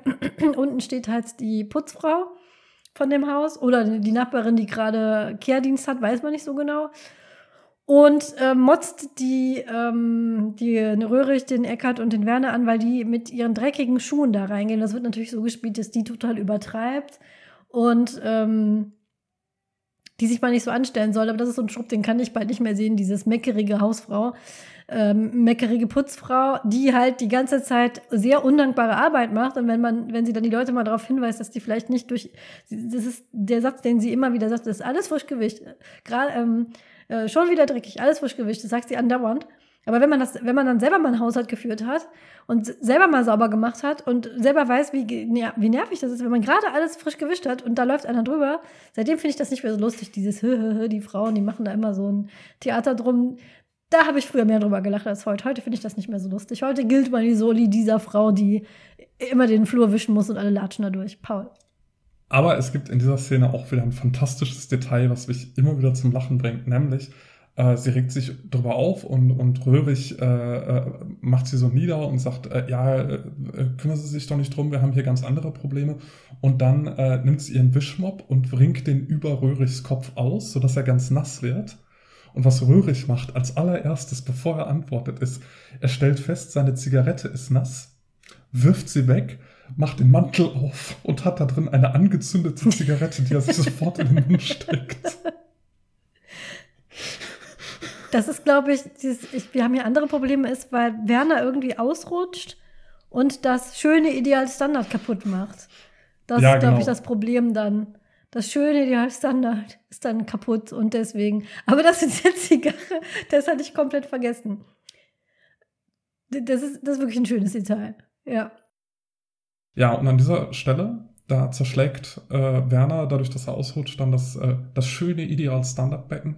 Und dann muss Röhrig natürlich zurück in die Firma fahren und ein neues äh, holen. Und in der Zwischenzeit können Werner und äh, Eckart schon mal nach oben zu Frau Hansen und äh, sich die Heizung ansehen.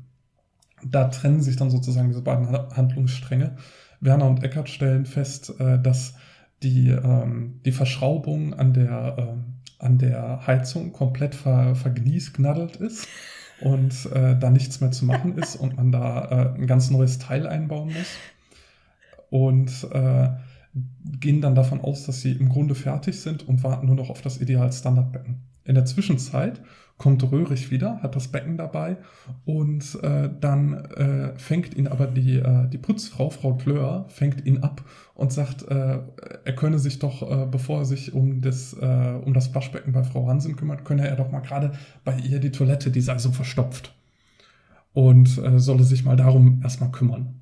Holt ihn also zu sich in die Wohnung, wo äh, Frau Glör ihn dann erstmal einen Schnaps nach dem anderen auskippt und er sich betrinkt. Dann äh, kümmert er sich um das, äh, warte, kümmert er sich an der Stelle schon um das Problem? Nee, Moment, der, aber das Likör, die, den Likör kriegt er von Frau Hansen, nicht von Frau Klör, oder? Nee, ich glaube, den kriegt er von Frau. Ah, stimmt, den kriegt er von Frau Hansen. Ja, genau. doch, doch. Ach, ich weiß gerade alles durcheinander. Genau, dann betrinkt er sich erstmal bei Frau komplexen Plot. Ja, das ist zu komplex. Das ist zu komplex. Das ist zu komplex. Betrinkt sich bei ihr, so, bevor das Waschbecken einbaut, genau äh, äh, schaut dann leicht angetütert in den Spiegel, bemerkt, dass er den Rock Rostring um den Mund hat, nachdem er da äh, den, den Zölling Schieber abgesaugt hat und ähm, sagt, wie sehe ich denn aus? Ich blamier mich ja, während er komplett dicht ist halt und äh, macht sich erstmal sauber, sagt dann zu Frau Hansen, äh, waren, Sie beim Frau, äh, waren Sie beim Friseur, Frau Hansen, Sie sehen so gut aus, macht also so unschmeichelhafte Komplimente und kommt dann zurück zu Werner und Eckart, um ihnen zu sagen, was trinkt ihr? ähm, zu der Szene mit der Toilette von Frau Klör muss ich dazu noch sagen, dass ich auch da seit 30 Jahren einem Missverständnis unterlag. Nämlich da geht es nämlich jetzt so langsam los mit dem Fäkalhumor. Das muss man wirklich sagen. Ähm, weg vom Slapstick Pacing kommen wir jetzt so langsam in die Richtung, dass es sehr, also es ist halt, es sind da halt auch Abwasserinstallateure ähm, gehen wir jetzt so langsam Richtung äh, ja, Pipi-Kaka-Witze. Und oder wie, oder wie Eckert das sagt, Gaswasserscheiße. Gaswasserscheiße, ja. Er ist ähm, bei der Frau Klör und die sagt, ich habe da neulich einen Feudel mit runtergespült, der hängt da drin. Ich als Kind aus dem Rheinland wusste nicht, was die meint. Ein Feudel. Ich kannte dieses Wort nicht. Und wenn man dann sieht, er geht halt, also äh, Herr Röhrig hat mit Hygiene, hat das nicht so, der geht nämlich einfach mit der Hand in dieses Abflussrohr. Und da sieht man, was der, ähm, was der Übeltäter ist, der die Verstopfung da produziert. Das ist nämlich ein Kondom, das ist auch noch gefüllt. Und heute würde ich sagen, das sieht ungesund aus, die Füllung, die da drin ist. Und ich habe wegen Werner Beinhardt jahrelang gedacht, dass Feudel einfach nur ein Wort für Kondom ist. Und habe mich damals schon gewundert, wie unproblematisch Frau Klör das ihm sagt. Ja, ich habe halt ein Kondom damit runtergespült, das hängt da jetzt drin. Und er hat auch so, ach ja, ja, das kriegen wir schon raus und äh, fand das immer erfrischend unkompliziert, dass sie da so überhaupt gar kein Thema draus macht. Aber das Feudel, Feudel kein norddeutsches Wort für Kondom ist, äh, habe ich dann erst sehr viel später kapiert. Aber, aber du hast recht, ja, äh, ich habe da die, die Handlung durcheinander gebracht, weil erst macht er natürlich die Heizung kaputt. Ja. Weil er ist davon überzeugt, dass er äh, diese, diese Verschraubung natürlich lösen kann, um da ein Schnüffelstück einzusetzen. Und ähm, äh, man, man sieht schon, wie er die Zange ansetzt und dann eine Verlängerung auf die Zange macht und das, das Rohr gar nicht so trifft. Also das ist auch sehr schön in der Animation gemacht. Das ist auch so, ein, so Liebe zum Detail. Und äh, sich dann da drauf stellt und damit die Verschraubung komplett abreißt und die, äh, die Wohnung unter Wasser setzt. Und hier auch ein schöner, eine, ein schönes Detail dieser Szene, das einem erst auffällt, wenn man selber arbeitet. Das ist nämlich eine ganz klassische Arbeitssituation. Es ist ein Problem und die Leute, die sich mit diesem Problem beschäftigt haben, sagen, das, das lassen wir mal lieber sein. Da kommen wir nicht weiter. Und dann kommt der Chef, der den ganzen, der, der den ganzen Tag nicht da war, der CEO quasi, kommt reingerauscht von seinem äh, Likör, stell dich ein, vom Golfplatz, keine Ahnung, und sagt, nee, komm, lass mich da jetzt mal ran. Und ähm, Eckart sagt dann noch, Röhrig, machen Sie das nicht, das reißt ab. Und, und Röhrig so, ach, ihr habt ja alle keine Ahnung und macht es natürlich kaputt. Und wer ist dann schuld? Natürlich die Angestellten und nicht er. Und dann reißt dieses Rohr ab und flutet. Und dann, dann das ist halt dieses am Anfang, ähm, legt Frau Hansen halt total viel Wert darauf. Äh, es ist alles frisch gewischt, alles neu tapeziert, alles neu gestrichen. Sie hat überall Zeitungen ausgelegt. Äh, sehr, mit sehr viel Sorgfalt alles abgelegt, damit die Handwerker da bloß nichts dreckig machen. Und dann geht einfach die Heizung kaputt und das ganze, das ganze Zimmer ist unter Wasser. Und dann kommt eine Szene, die ich für tatsächlich legendär halte, immer noch. Nämlich dann wird Werner losgeschickt, um den Schlüssel zum Heizungskeller zu holen und landet dann bei einem Nachbarn. Und das äh, geht dann so, dass er bei diesem Nachbarn landet und er klingelt und der, ähm, wie heißt der Nachbar? Biernot. Biernot, genau. Da müssen Sie bei Biernot fragen, sagt die Frau Klör, die, die ihr zuerst fragt. Und er klingelt und dieser Nachbar macht die Tür auf, komplett ausgebleicht, in so einem Unterhemd und Unterhose.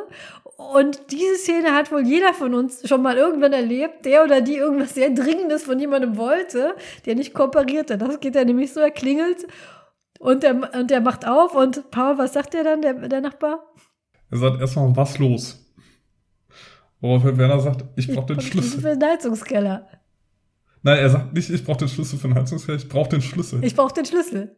Welchen Schlüssel? Den zum Heizungskeller. Wieso? Rohrbruch. Wo? Oben bei Hansens. Und in dem Moment prescht das Wasser schon das, das Treppenhaus runter. Und das ist ein Dialog, den habe ich in meinem Leben schon so unzählige Male schon zitiert. Und immer, immer, äh, also eine, ähm, eine der Szenen, ähm, denen man wunderbar austesten kann, wie der Gegenüber so drauf ist. Und ich glaube, spätestens dann waren Paul und mir klar, dass wir auf einer Wellenlänge schwimmen, als wir uns das mal hin und her zitiert haben. Und das ist einfach vom, vom, vom, vom Pacing, vom, diese stoische Ruhe, die dieser Typ hat. Und man, man fühlt sich da einfach so rein. Jeder hat mal in so einer Situation gesteckt. Man musste ganz dringend von irgendwem eine Info und dieser Mensch hat sie ihm einfach nicht gegeben. Ja, und dann sagt er noch, wieso? Und dann kommt schon das Wasser. Und dann geht eigentlich alles nur noch in einem Haufen von Wasser und Kacke unter, kann man einfach nicht anders sagen. Max. Äh, genau, der, der Dialog und sowohl, ähm, also das Vergießknödel, was gerade schon erwähnt wurde, auch das Lasst es, das reißt ab, ähm, sind, glaube ich, auch Dinge, die ja gerne äh, und viel verwendet wurden. Ich glaube, das muss doch ungefähr der Zeitpunkt gewesen sein, zu dem Heike getwittert hat, dort den Schloss-Account geöffnet und äh, mit, mit äh, ja, Genehmigung, das hier auch zu sagen. Und es ist auch der am meisten gelikte Tweet, glaube ich, zu diesem Film gewesen. Äh, meine Timeline zufolge waren die drei größten Einflüsse auf die deutsche Sprache Luther, Goethe und der Werner-Film. Und mich belastet das. Jede Szene hat irgendwie fünf Ausdrücke, die in unserem Sprachgebrauch drin sind. Ja, es ist einfach so. Da also ich, ich, kann heute wirklich sagen, viele von diesen Szenen finde ich nicht mehr lustig und äh, vieles auch ist echt problematisch, aber es ist einfach in meinem Kopf, es ist einfach so fest reinbetoniert gewesen. Und ich glaube, das ist sowas, wie wenn man mal irgendwann dement im Altersheim sitzt, das ist das, was bleiben wird. Nicht Goethe, nicht Shakespeare, sondern tut das nur unter Stella so rumoxidiert. Ich kann da nichts dafür. Es ist einfach in einer prägenden Phase meines Lebens in mein Gehirn gemeißelt worden. Und ähm, da kamen dann auch die ersten Zweifel. Wasser funktioniert so nicht. Wie viel Wasser soll da eine Heizung gewesen sein? Das ist unrealistisch. Aber der Account, den ich ja vorhin schon mit äh, Erlaubnis zitiert habe, meinte, diese Szene zündet anders, wenn man mal im Keller gestanden hat, im verdreckten Abwasser nach einer Zange gesucht hat und links schreit der Nachbar und rechts schreit der Meister. Und nein, das wäre tatsächlich relativ realistisch, dass so viel Wasser aus einer Heizung kommt. Und äh, also in der Berufsschule von ihm lief das wohl als Doku. Also solche Dinge passieren anscheinend, wenn man eine Ausbildung macht. So wie, so wie bei Gabelstaplerfahrern Staplerfahrer Klaus läuft. Anscheinend. Es ist wohl ein Ding. Ich kann da nicht mitreden. Ich habe keine Handwerkersausbildung. Aber falls jemand von euch hat, gerne berichten. Das muss wohl recht nah an der Realität sein, was da passiert. Ja, wir kommen jetzt zurück zum, zu, zu den äh, vielgeliebten äh, Spielfilmsequenzen. Denn äh, dieser Film, äh, dieser Kurzfilm aus, äh, was ein Schwank aus seiner, aus Brösels Jugend ist, der ist jetzt fertig und der wird dem König vorgeführt und der König findet ihn natürlich nicht lustig. So. Und deswegen sagt der König, er richtet äh, Röhrig hin und äh, führt ihn, führt ihn auf das, äh, äh, auf die Schlachtbank sozusagen. Und man sieht äh, eine, eine, Gold, äh, eine stählerne Axt äh, auf äh, Röhrig äh, zukommen. Und ähm, dann gibt es einen Schnitt, also nicht von der Axt, sondern im, im Film. Und äh, wir stellen fest, haha, Trope, das war alles ein Traum. Gott sei Dank. Und das, das ist ganz, ganz seltsam jetzt an dieser Stelle, weil das ist, äh, das ist so dieses Genre-Switch-Trope, was es auch manchmal so gibt, dass so, so Filme mittendrin das Genre switchen, weil es ist nicht nur, dass es die ganze Zeit wechselt zwischen Comic- und Live-Filmsequenz, sondern wir sind auch ziemlich genau in der Mitte des Films und da wacht er aus einem Traum auf. Und jetzt sind wir in der Realität das erste Mal seit der allerersten Szene, die äh, mit dem Pfarrer. Und er wacht aus einem Traum auf und stellt fest, äh, oh, die Realität ist ja genauso schlimm, denn derselbe Schauspieler, der eben noch den König gespielt hat, der kommt jetzt rein und stellt sich heraus, das ist Gerd Geldhai. Und das ist der, der ihm das Budget gegeben hat für den Werner-Film. Der Werner-Film ist aber noch nicht fertig. Das ist also sehr selbstreferenziell. Äh, ich glaube, sie hatten tatsächlich Geldprobleme und ich vermute, dass das der Grund ist, warum sie diesen Plot noch reingebaut haben, weil sie nicht genug Geld hatten, um den ganzen Film mit, mit äh, Comic-Sequenzen fertig zu machen während der zweite, dritte und vierte reine Comic-Filme sind. Und äh, der lässt dann auch einige, einige sehr, äh, äh zumindest bei mir im Kopf, äh, hängen gebliebene Zitate vom Stapel. Also erstmal erklärt der Sprecher aus dem Off, dass Gerd Geldhey sehr zwielichtige Filmproduktionen unterstützt hat. Und einer dieser Filme, der mir immer im Kopf bleiben wird, ist Frauenarzt wider Willen, wo ich, wo ich, wo ich nicht weiß, was, was das für ein Film sein soll. Und äh, der äh, Gerd Geldhey sagt dann eben, ich drehe ihnen den Hahn zu, wenn er eben nicht den, den äh, Film delivert. Und ja, er geht dann wieder und Brösel stellt fest, dass auch, obwohl er aus dem Traum aufgewacht ist, in dem er äh, eben äh, bei diesem König war, dass er immer noch den, ähm, den Wunderkugelschreiber bei sich hat. Und äh, nutzt dann den Wunderkugelschreiber für die nächste Zeichnung. Gibt es sonst noch irgendwas zu sagen zu dieser Realfilmsequenz? Weil viel mehr passiert nicht. Ja, tatsächlich eine Sache, obwohl ich die ja nur ein paar Mal gesehen habe, äh, eine Handvoll Mal, hat mich ein Teil davon doch recht beeinflusst. Und zwar, als Brösel dem ähm, Produzenten dann zeigen will, dass er doch was kann. Nämlich er zeigt ihm ein Daumenkino und sagt, das ist der springende Punkt. Und das ist ein Daumenkino, wo einfach nur so ein Punkt hin und her springt. Und diverse meiner Schullektüren hatten einen springenden Punkt. Unten rechts in der Ecke, weil ich das lustig fand. Ich war erst zehn, mir war langweilig in der Schule und dann habe ich einen springenden Punkt unten in meine, in, in meine Schullektüren reingemalt. Das ist alles, was ich zu dieser Realverfilmungsszene zu sagen habe. Ach so, und das Brösel so ein sehr problematisches T-Shirt trägt. Darauf ist jemand eingegangen. Äh, wie unangenehm ist bitte das ganze T-Shirt, meinte Frau Frosch 86. Ich weiß aber nicht mehr, was da Irgendwas mit Arbeitsamt. Ich weiß nicht mehr, was drauf war, aber irgend so ein Anarcho-Arbeitsamtswitz. Und er hat ein geklautes Schild einer Pizzeria in seinem in, in seiner Werkstatt, was ich auch nicht verstehe. Warum klaut man denn, dass man Straßenschilder klaut oder sowas? Das ist ja so, ne? Oder, oder Mercedes-Sterne. Das ist ja so Anarcho. hier, wir rebellieren gegen, die, gegen das Establishment. Aber warum glaubt man ein Schild von der Pizzeria? Das ist auch nur ein Typ, der versucht, Geld zu machen. Das, das habe ich nicht so ganz kapiert. Max? Ich glaube tatsächlich auch, dass sie da einfach genommen haben, was sowieso bei den Leuten rumlag. ähm, insbesondere steht da ja auch dieses, ähm, dieses Motorrad im Hintergrund. Der Red Porsche Killer. Ein Motorrad mit irgendwie vier Motoren oder so hintereinander. Sieht ja. unglaublich albern aus das denen aber sehr wichtig war und eben ein Rennen gegen ein Porsche mal gewinnen sollte. Das gab es dann auch irgendwann. Es wurde lange angekündigt, das Rennen. Ähm, letztendlich hat er verloren mit seinem äh, Motorrad, äh, war aber zu der Zeit irgendwie ein großes Thema. Und ich glaube, die haben einfach alles genommen, was irgendwie in diesem Club, wo sie das gezeichnet haben, mal rumlag. Ja, und jetzt kommen wir in die, in die nächste Comic-Sequenz. Endlich, endlich. Nämlich äh, die auf dem Bau. Äh, das ist die, also äh, sie startet nicht auf dem Bau, sondern sie startet im Grunde sehr ähnlich wie die vorherige Comic-Sequenz. Werner kommt auf den, äh, äh, auf den Vorplatz von Röhrichs Werkstatt gefahren und äh, Röhrig hat einen Auftrag für ihn. Das ist übrigens auch die Szene, wo die Vogel, das Vogelelter das Fastfood ins äh, Nest bringt, kommt. Das war nicht beim letzten, das kommt jetzt. Das ist meine Lieblings-Background-Action, das kommt da. Und ähm, Werner kommt vor allem zu spät, weil Werners Moped ist mal wieder kaputt. Worauf Röhrig den legendären Satz sagt: Immer ist was mit der schrottige Moped, kauf dich mal ein Fahrrad. wunderbar. Genau, Röhrig hat einen Auftrag, der ist nämlich von der Baustelle angerufen worden, dass die ähm, Dinge brauchen. Unter anderem eine, eine, Gasflasche und noch irgendwas anderes. Ja. Eine Heizung, glaube ich, oder? Ja. Genau. Er muss auf die Baustelle, Eckert ist schon da.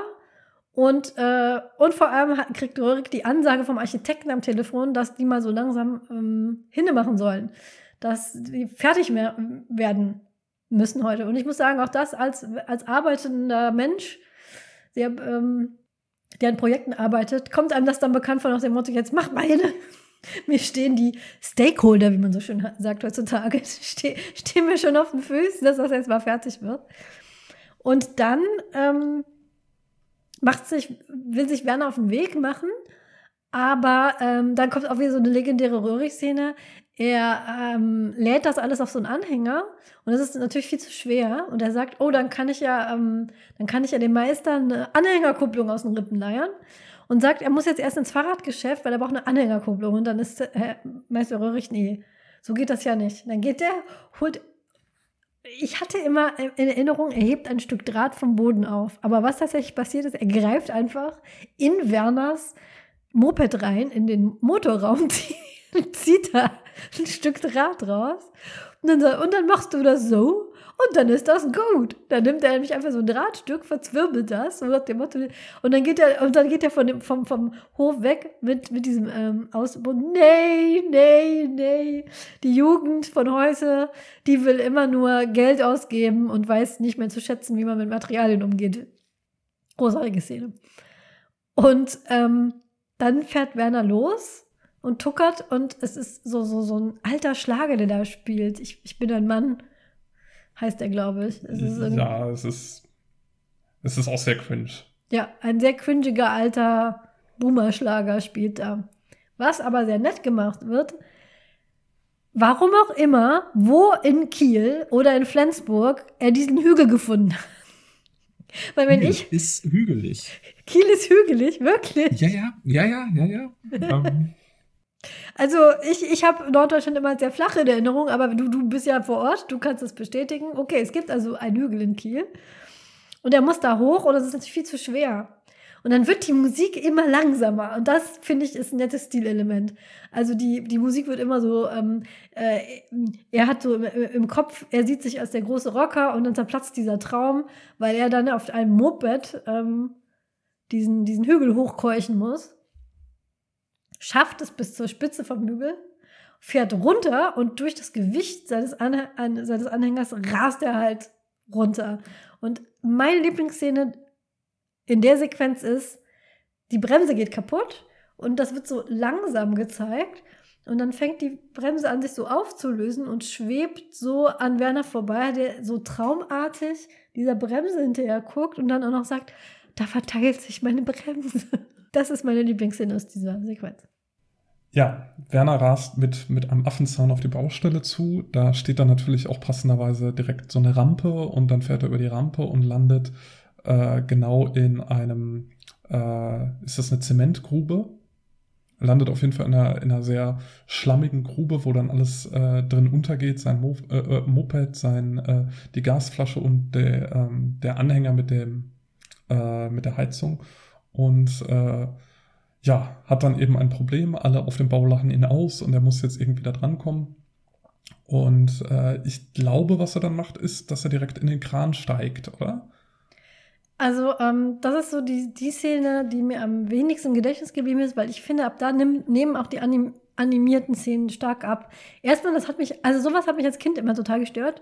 Ich war anscheinend ein Kind, das es sehr genau genommen hat, fällt mir mal auf.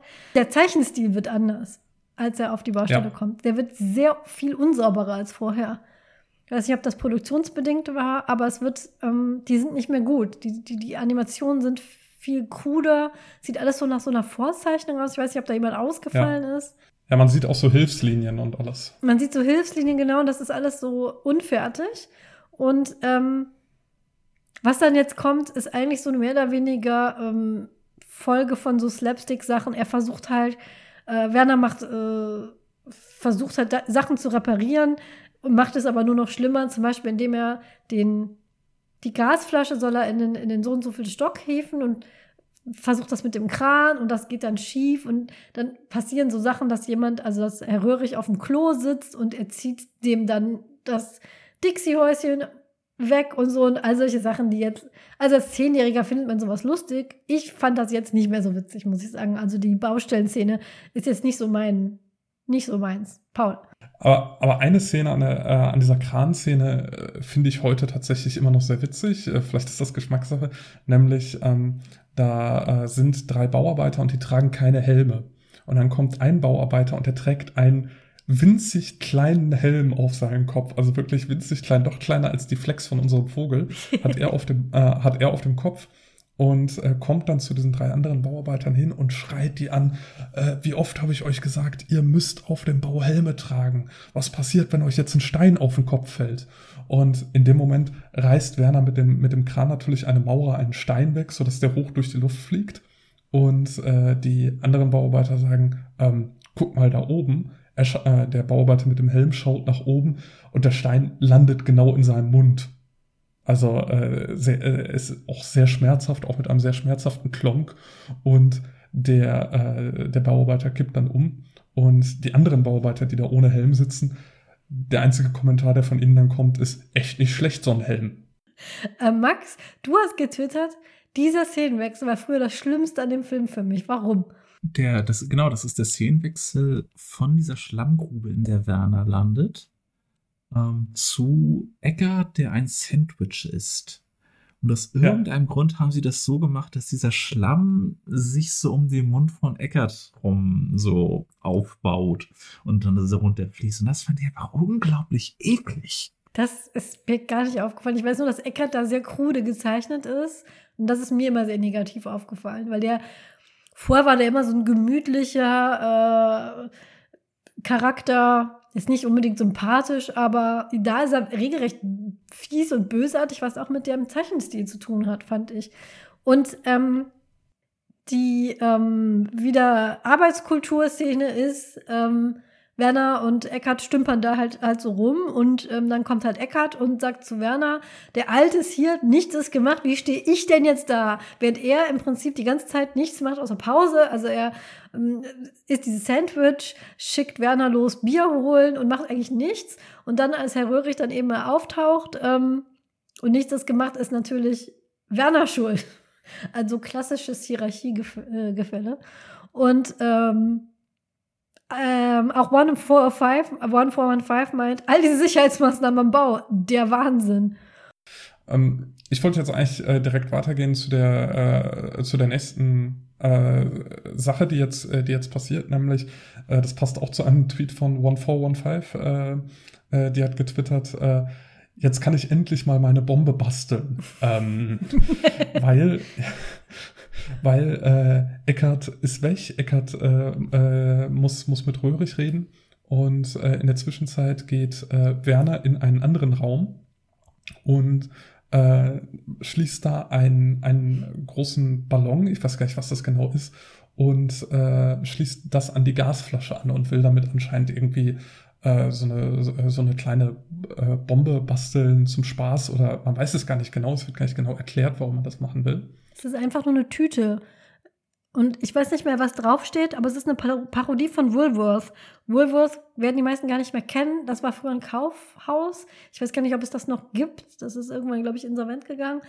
Ich kann, ich weiß nicht mehr, wie die, wie die Parodie genau hieß, aber ich weiß, es ist eine Parodie auf Woolworth und es ist einfach nur eine Plastiktüte. Es gibt einen Laden immer noch oder wieder in Kiel, glaube ich, davon. Ja, und dann äh, baut er das jedenfalls und dann wird er aber in dem Moment abgelenkt, weil da sagt dann, äh, ruft dann Eckert äh, Werner zu sich und sagt, äh, komm runter, wir trinken jetzt Bier mit den äh, anderen und ähm, äh, du musst da jetzt auch mitmachen. Und äh, Werner ist sich erst unsicher, geht dann aber trotzdem runter und lässt diese Bombe weiter sich aufblähen. Kurz davor ist aber tatsächlich noch einer, fällt ein, einer der legendärsten Sätze aus dem ganzen Film tatsächlich. Nämlich kurz davor hält Röhrig nämlich die Leute ähm, zum Arbeiten endlich an, weil er merkt, dass Eckhard und Werner da nur irgendwelchen Blödsinn machen und ähm, motzt die erstmal an, dass sie sich jetzt mal zusammenreißen sollen und vor allem, dass das heute alles fertig machen sollen. Ihr bleibt so lange hier, bis das fertig ist. Und darauf sagen Eckart und Werner, ja, ja. Und dann rastet Röhrig im Flur aus und ruft, ja, ja, heißt, leck mich am Arsch. Und das wurde auch von 1, 2, 3, 4, 5. Jetzt äh, hier Elo-Zwerg tötete und nur alle. Ja, ja, heißt leck mich am Arsch. Auch das ist, glaube ich, dieses Gefühl hatte jeder mal. Das, das kennen, glaube ich, auch sehr viele Leute, die den Film gar nicht kennen. Genau, das kennen würde ich. Und dann kommt, als er dann geht, äh, lacht sich Eckart kaputt und meint, ha, wir machen jetzt erstmal Pause. Und ähm, Ah, stimmt. Und dann kommt die Bombenszene, genau. Aber ihr seht, es ist so komplex. Wir kommen hier immer mit, den, mit, mit der Reihenfolge durcheinander. Es, es, sind vor allem, es sind vor allem sehr viele so einzelne Momente, die man im Kopf hat und wo äh, dann die, die Reihenfolge auch schon mal gar nicht mehr so wichtig sein kann, weil einem nur so diese Momente im äh, Kopf bleiben. Jedenfalls bläht sich diese Bombe dann immer weiter auf und Röhrig ist dann natürlich zufällig da und kommt dann mit äh, seiner äh, Zigarre an diesen großen Ballon der explodiert. Und das ist die Explosion auf dem Bau, von der Röhrig im Segment vorher immer noch äh, Nachwirkungen verspürt hat. Ja, das ist dann auch wieder so eine eher infantile Schlussszene. Er steht dann da ohne, ohne Hose und sucht nach äh, Eckart und fragt sich, wo denn die Russen sind. Es waren halt die 90er. Meister Röhrig war Nachkriegsgeneration. Und ähm, der Architekt steht da auch und ja, das, passiert halt so, dem, dem, dem, fällt halt ein privater Körperteil ab. Das ist jetzt auch nicht so unbedingt der Knallerwitz mehr. Das fand man dann auch mit 10 eher witziger. Und ähm, der legendäre Satz, mit dem dann diese Szene endet, ist, dass Werner auf sein Moped steigt, wegfährt und sagt, ein Glück, morgen ist Berufsschule. Wobei man sich dann auch fragt, was, dann wohl, was der wohl auf, in der Berufsschule anstellt. Aber ähm, obwohl sehr ikonische Sätze da fallen, wie dieses mit morgens Berufsschule und ja, ja, finde ich, ist das insgesamt das schwächste der, der Tricksegmente, weil es sehr so auf diesem recht infantilen Humor basiert und ich finde halt auch der Zeichenstil, der ja. macht das nicht schön. Das stimmt, das stimmt. Wir sind jetzt wieder in einer Realfilmsequenz. Und äh, was daran passiert, ist, dass Röhrig, nein, nicht Röhrig, dass Brösel äh, diese, äh, seinen, seinen Film sozusagen fertig hat. Das war jetzt, äh, was wir gerade gesehen haben, die letzte Szene. Er packt das alles zusammen und will es an Gerd Geldhey schicken. Und auf dem Postamt wird der Postbote abgelenkt. Er bekommt zwei Pakete gleichzeitig, einmal von Brösel und einmal von jemandem, der sehr stereotyp russisch aussieht, würde ich mal sagen oder äh, ja, so eine, so eine lange Winterjacke äh, hat und so einen großen äh, Hut auf. Und äh, dann wird der Postbote natürlich irgendwie abgelenkt von einer schönen Frau und äh, äh, verdaddelt die ähm, Zustellungsadressen und dann landet, landet der Werner-Film bei einem Menschen in Sibirien, der sich darüber königlich amüsiert, während Gerd Geldhey nur einen Karton mit Wärmflaschen bekommt. Und Gerd Geldhey regt sich tierisch drüber auf und sagt, du musst jetzt einen neuen Film machen. Also setzt sich Brösel, der geniale Zeichner, wieder hin und macht das nächste Trickfilm-Segment. Äh, äh, Gibt es zu dieser Realszene irgendwas anderes zu sagen? Nein. Außer, dass auch diese, diese Russenszene halt so total stereotyp ist. Der sitzt halt Klar, Russen tragen alle Pelzmützen und sitzen im, im Winter irgendwo auf, auf so einem Dixie, nicht mal Dixie-Klo, so einem Holzklo irgendwo und wischen sich mit, mit Büchern ab, weil sie kein Klopapier haben. Also das ist ja mal wieder voll Stereotyp gegriffen. Mehr habe ich dazu nicht zu sagen. Was dann fand ich die TÜV-Szene, richtig? Ja. Max, möchtest du die beschreiben? Ähm, jetzt muss ich schauen, ob ich es zusammenkriege, aber auf jeden Fall ähm, will er zum TÜV mit seinem Motorrad, der Werner, oder sein Moped, weil er äh, was installiert hat, was ich auch als Kind äh, unglaublich gerne mochte irgendwie. Irgendwie hat das Konzept mir sehr gefallen, vielleicht weil man so viele verschiedene Sachen äh, da wechseln kann. Er hat einen hier, Steffi P338489161 hat das getwittert, ein sogenannter konservativer Wurstblinker. Äh, TÜV Szene Pures Comedy Gold. Er hat eine Dose in der Mitte seines Lenkers, zu Beginn Wurstdose. Und immer wenn er jetzt links oder rechts blinkt, dann äh, soll da eine Wurst rauskommen. Und er will das eben vom Typ abnehmen lassen und da äh, muss sich gegen den äh, Typ äh, Menschen dort irgendwie durchsetzen, der sich das erstmal auch nicht so richtig vorstellen kann. Es ist sehr viel mit Gedankenblasen, glaube ich, in dieser Szene, ähm, was passiert. Er denkt, dass die Wurst da so ein bisschen rausragt und also ein bisschen hin und her wackelt stellt sich letztlich raus, sie wurde so rausgeschossen. Und dann stellt Werner vor, was es nicht alles noch so an schönen Dingen gibt. Und das ist wahrscheinlich auch wieder so ein bisschen norddeutsch. Äh, insbesondere wird der Lapskaus kann er zum Beispiel da reinsetzen. Ähm, was ja der rote Beete? Hat er auch dabei. Mhm. Äh, und noch ein, zwei andere Dinge, glaube ich. Bone habe ich auch noch. genau. Senf. Senf. Womit dann natürlich immer der TÜV-Prüfer äh, von oben bis unten voll gemacht wird. Das äh, fand ich auch sehr, sehr witzig als Kind. Und dann kommt, ähm, ich weiß nicht, wer zuerst kommt, ein, ein äh, Freund von Werner kommt noch an, auch mit seinem ja. Motorrad, der sich da auch irgendwas abnehmen lassen will und ein weiterer Beauftragter. Ein Bierdosenhalter, damit er beim äh, Motorradfahren Bier trinken kann. Ja, das ist natürlich eigentlich sogar vernünftig. Also das ist ja, ist ja nichts Aufwendiges fürs Motorrad. Äh, und dann fangen sie an, sich da äh, gegenseitig an den Kopf zu werfen, wie ein Motorrad auszusehen hat äh, wo dann diese Gedankenblasen irgendwie immer mehr überhand nehmen, äh, bis quasi alles eigentlich da drin spielt irgendwie. Hier finde ich den Zeichenstil tatsächlich sehr, sehr schön, weil das ja. sind dann eben wirklich diese Sprechblasen mit den verschiedenen Motorradteilen und auch mit verschiedenen Beleidigungen, die sie sich dann gegenseitig an den Kopf werfen. Und diese Sprechblasen, die dann in der Luft sind, die schlagen sich dann gegenseitig. Äh, also es sind dann wirklich schlagende Argumente, die sie dann vorbringen. Ja. Ähm, ist eine sehr kurze Szene, aber sehr, sehr schön gemacht. Ja, und äh, auch sehr ikonisch, das mit diesem, ähm, ja, der, der, der Wurstblinker und, und generell äh, dieser Kontrast zwischen TÜV und, und Schrauber. Und es hat tatsächlich jemand, das hat mir ein paar Mal verlinkt auf YouTube, es hat jemand diesen Wurstblinker nachgebaut. Nicht mit echten Würsten, er hat dann so, so Gummiwürste genommen und das Ding fährt, also das Ding funktioniert tatsächlich. Das hat mich sehr erfreut, weil also als Kind war das, obwohl es eine der kürzesten Szenen im Film war, ist das ähm, einer meiner Lieblingsszenen gewesen. Auch dieses, ähm, die Art, wie, wie Werner mit diesem TÜV-Menschen redet, so, will so eine Wurst, das ist auch so ein legendär. Ja, also kurz, aber eine der, eine der besten Szenen in, in diesem Film, wie ich finde. Ich würde ich würd sagen, dass äh, da haben wir eigentlich einen sehr schönen Übergang jetzt zwischen äh, Comic und Realfilm. Also der Comic äh, endet damit, dass Werner und sein Kumpel, sein Rockerkumpel, dann eben auf dem Motorrad dann wegfahren. Und das ist auch eine sehr schöne, so fast schon 3D-Animation, wie sie dann auf der, auf der Autobahn fahren. Da werden sie so von hinten gefilmt.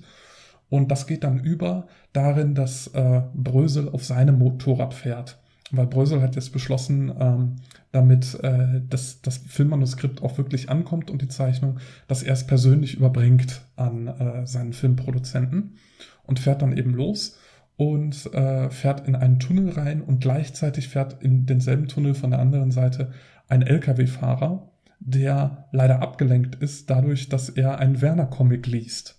Und äh, äh, der fährt dann eben in Brösel rein und Brösel ist dann schwer verletzt Und sein, äh, das, das ist dann noch ganz schön gemacht im Realfilm. Da springt dann sein einer äh, Motorradreifen, äh, fällt dann aus diesem Tunnel heraus und der springt genauso wie der springende Punkt am Anfang, auch mit den gleichen Geräuschen. Das ist ganz witzig. Und Brösel landet dann äh, eben im Krankenhaus und sein ganzes Manuskript ist auch äh, wieder ähm, im Tunnel verbrannt, sodass er ähm, keinen Film hat. Und jetzt ist er im Krankenhaus und äh, dort kommt dann eine Schwester vorbei, die ihm äh, das, äh, äh die, die, ihm Fieber misst und ähm, ihm den Wunderkugelschreiber abnimmt, weil äh, der, äh, weil sie, äh, weil er nicht zeichnen soll, sondern er soll sich ausruhen. Also muss man auch sagen, dass er eine sehr klischeehafte, sexy Krankenschwester ist, die, glaube ich, sogar selber Natürlich. raucht mit so einem ganz knappen Kostüm. Also ja, muss man jetzt auch nicht haben, ist aber auch wieder eine sehr kurze Szene. Und äh, jetzt will Brösel natürlich seinen Film trotzdem fertig machen, hat jetzt aber den, ähm, äh, den Kugelschreiber nicht mehr. Und was er macht, ist, er nimmt sich eine Spritze, die natürlich einfach so offen rumliegt im Krankenhaus, und äh, sticht sich mit dieser Spritze in sein Raucherbein, wo natürlich einfach 1A schwarze Tinte drin ist, weil er so viel qualmt.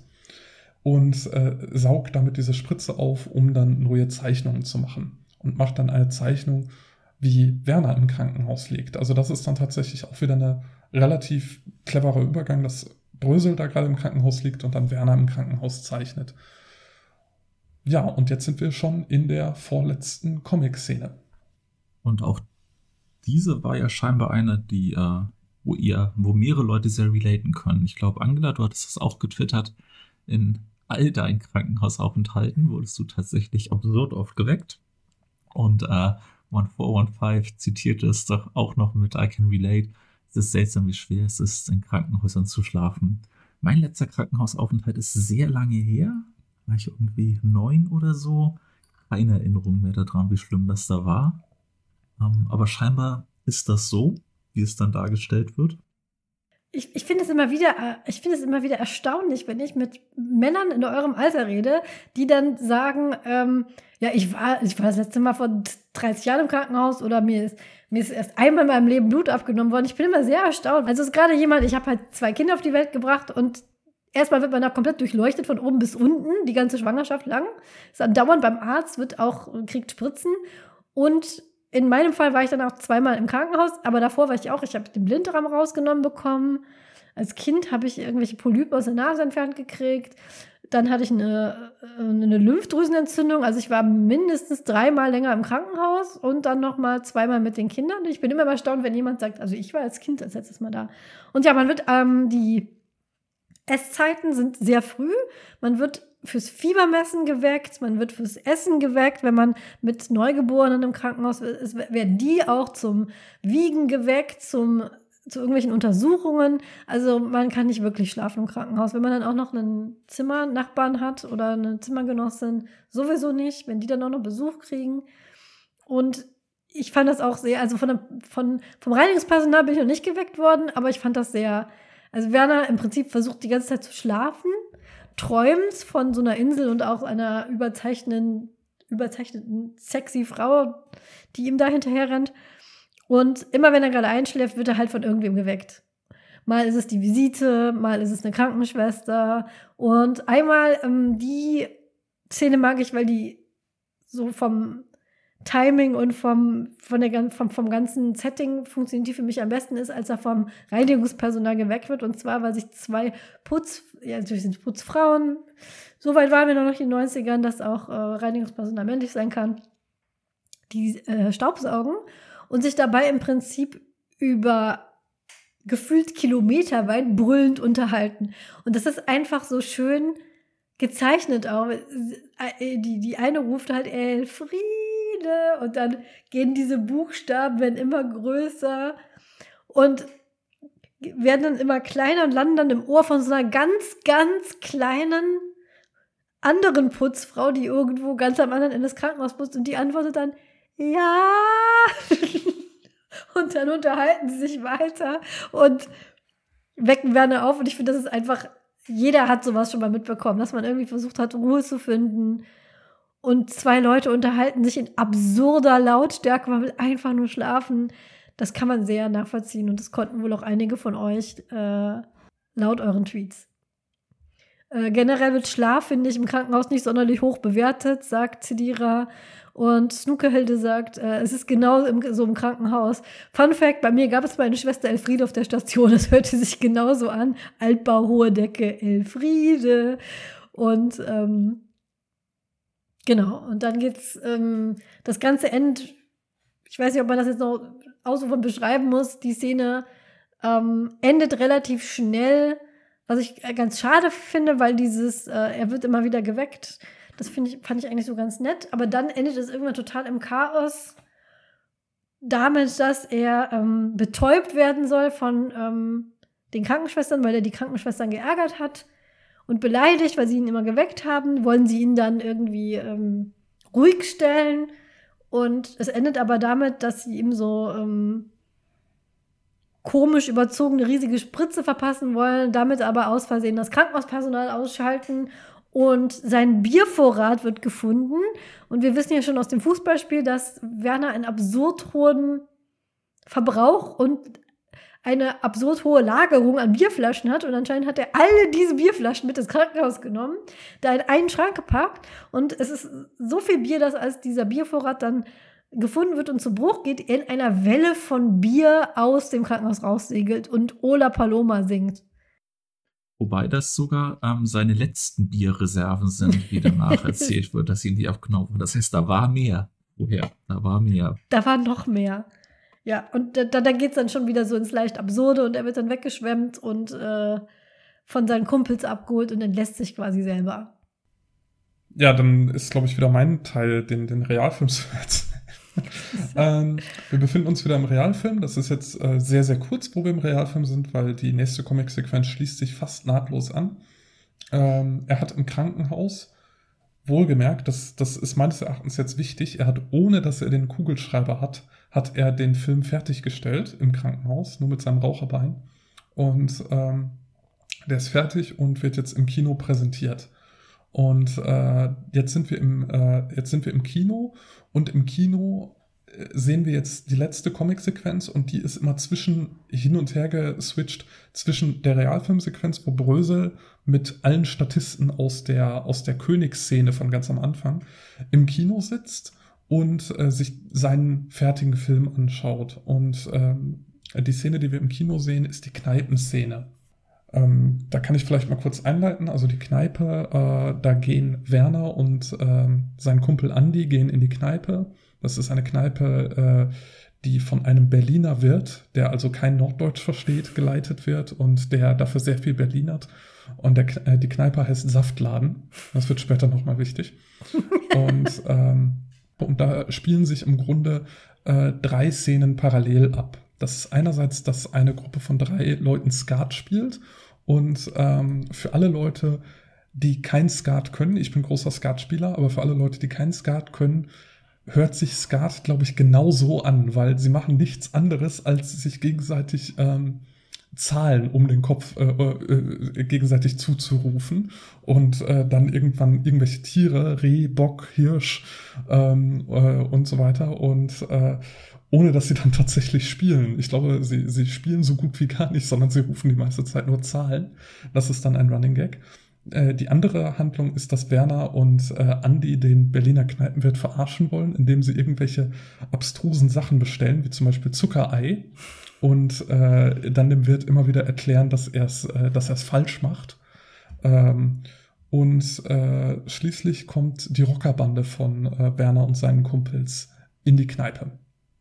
Max, möchtest du ab hier äh, erzählen, was. Genau. Max, wie problematisch ist das? Also, das ist mit diesem kulturellen Clash von einem Berliner Wirt in einer norddeutschen Kneipe, ist mir als Kind überhaupt nicht aufgefallen, aber ist das ein Ding?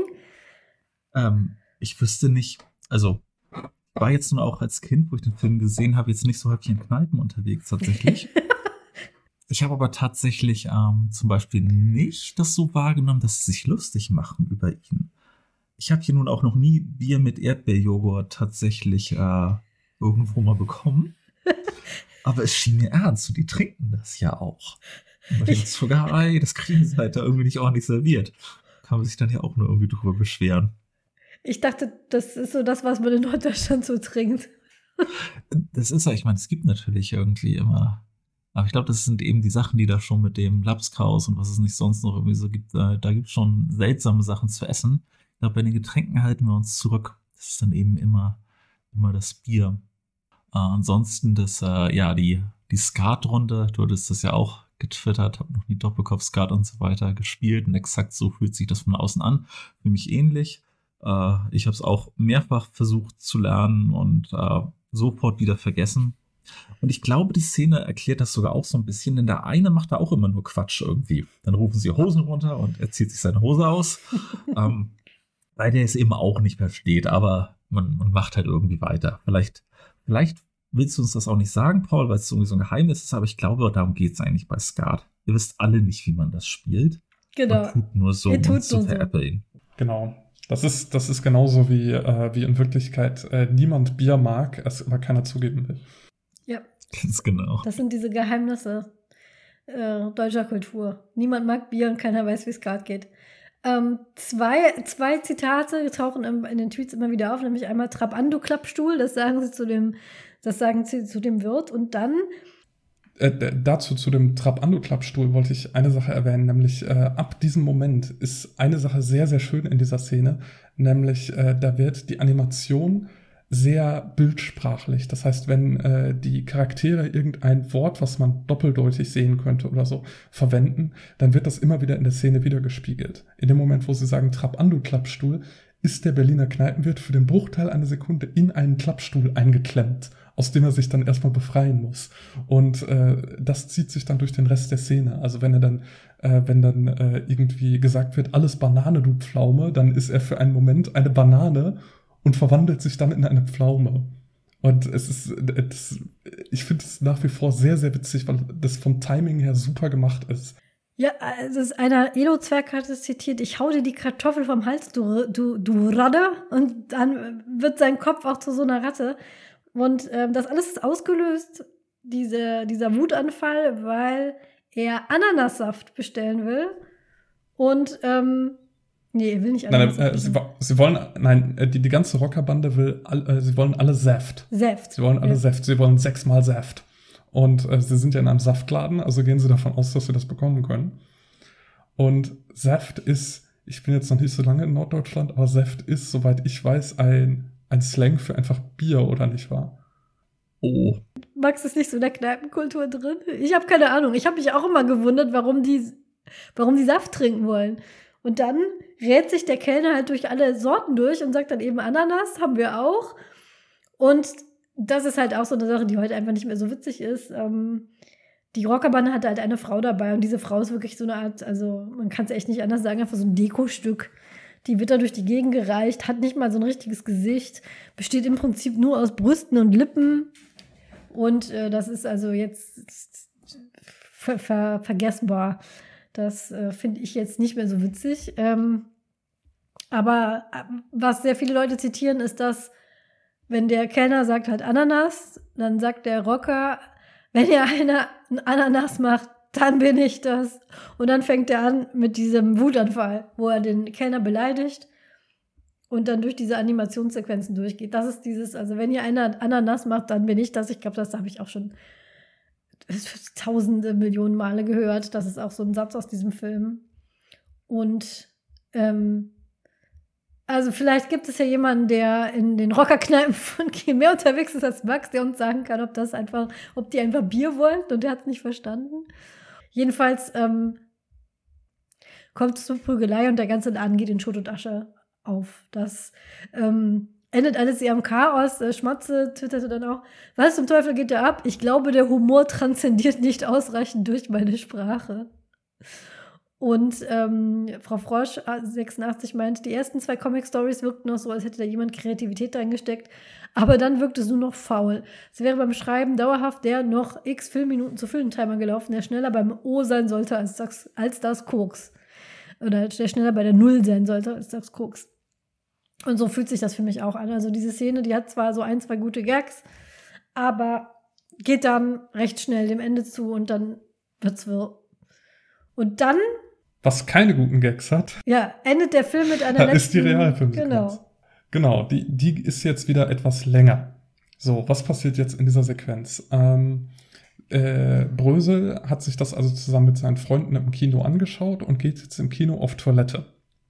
Während er auf äh, Toilette ist, äh, äh, gibt es eine Explosion in einer der Toilettenkabinen und aus der tritt natürlich wieder Meret Becker als Rumpelstilzchen. Natürlich. Die ihm die Aufnahme, natürlich, wie könnte es anders sein, die ihm die Aufnahme auf dem Diktiergerät vorspielt, dass er ihr einen Wunsch zu erfüllen hat, wenn er äh, aus der Lage rauskommt.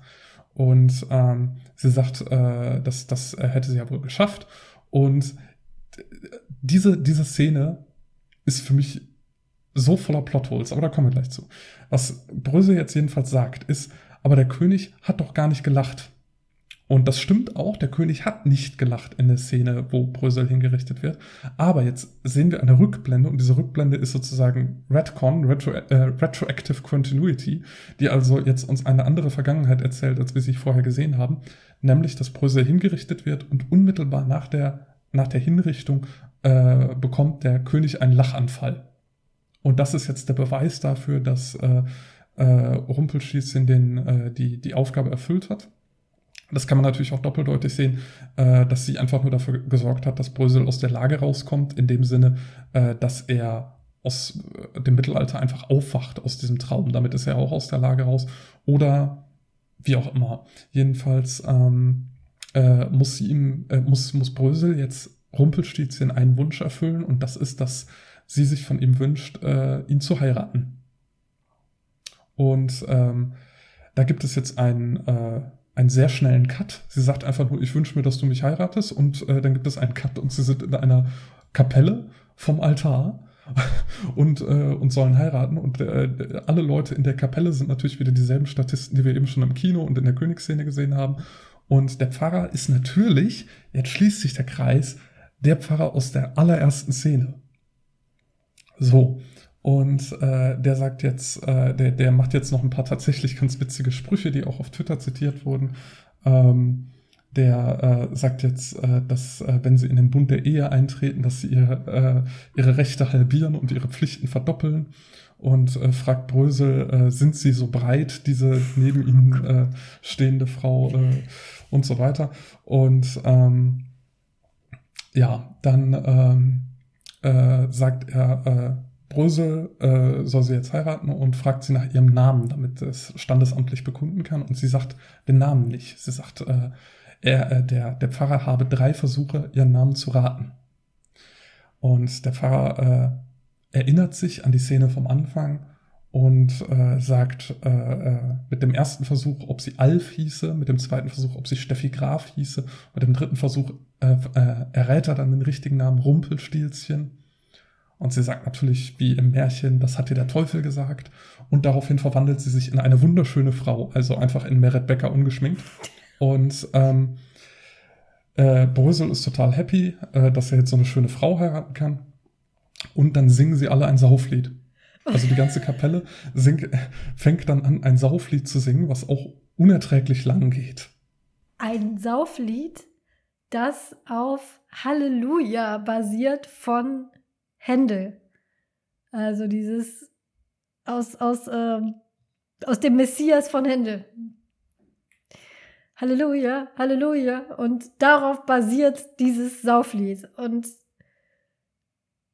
also ich, es hat unendlich viele Strophen. Es andauernd singt irgendwie anders. Der Priester singt mal eine Stimme. Und ähm, es geht eigentlich nur um. Aber nachsynchronisiert. Genau, ja. So, Halleluja, ich mache eine Flasche Bier auf. Heute wird geheiratet, worauf ich einen sauf. Das ist im Prinzip das Lied. Und, und es ist, es ist, oh jedenfalls, äh, also auf Twitter war, war, oh Gott, kam von Frau Frosch 86. Innerlich verschmelze ich mit der Wand, damit niemand mitkriegt, dass ich existiere. Eine Reaktion von mir erwartet. Ähm, äh, Force sagt, es wurde hauptsächlich gesoffen, defekiert und vomitiert und wenn sie nicht gestorben sind, dann machen sie das Häuschen dort. Und ähm, Lieb Ellen schrieb, das Lied haben wir für unsere Hochzeit leider vergessen, aber Rechte halbieren, Pflichten verdoppeln, kommt ab jetzt in jede Hochzeitskarte. Ähm, und ähm, ja, das alle sind.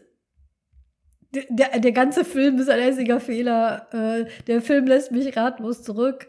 Und ähm, das entschuldigt bitte, ich muss mir das Hirn bleichen, ich gehe jetzt ins Bett. Also, also was kam am Schluss dann? Und also ich muss sagen, ich hatte verdrängt, wie schlimm diese Endszene ist.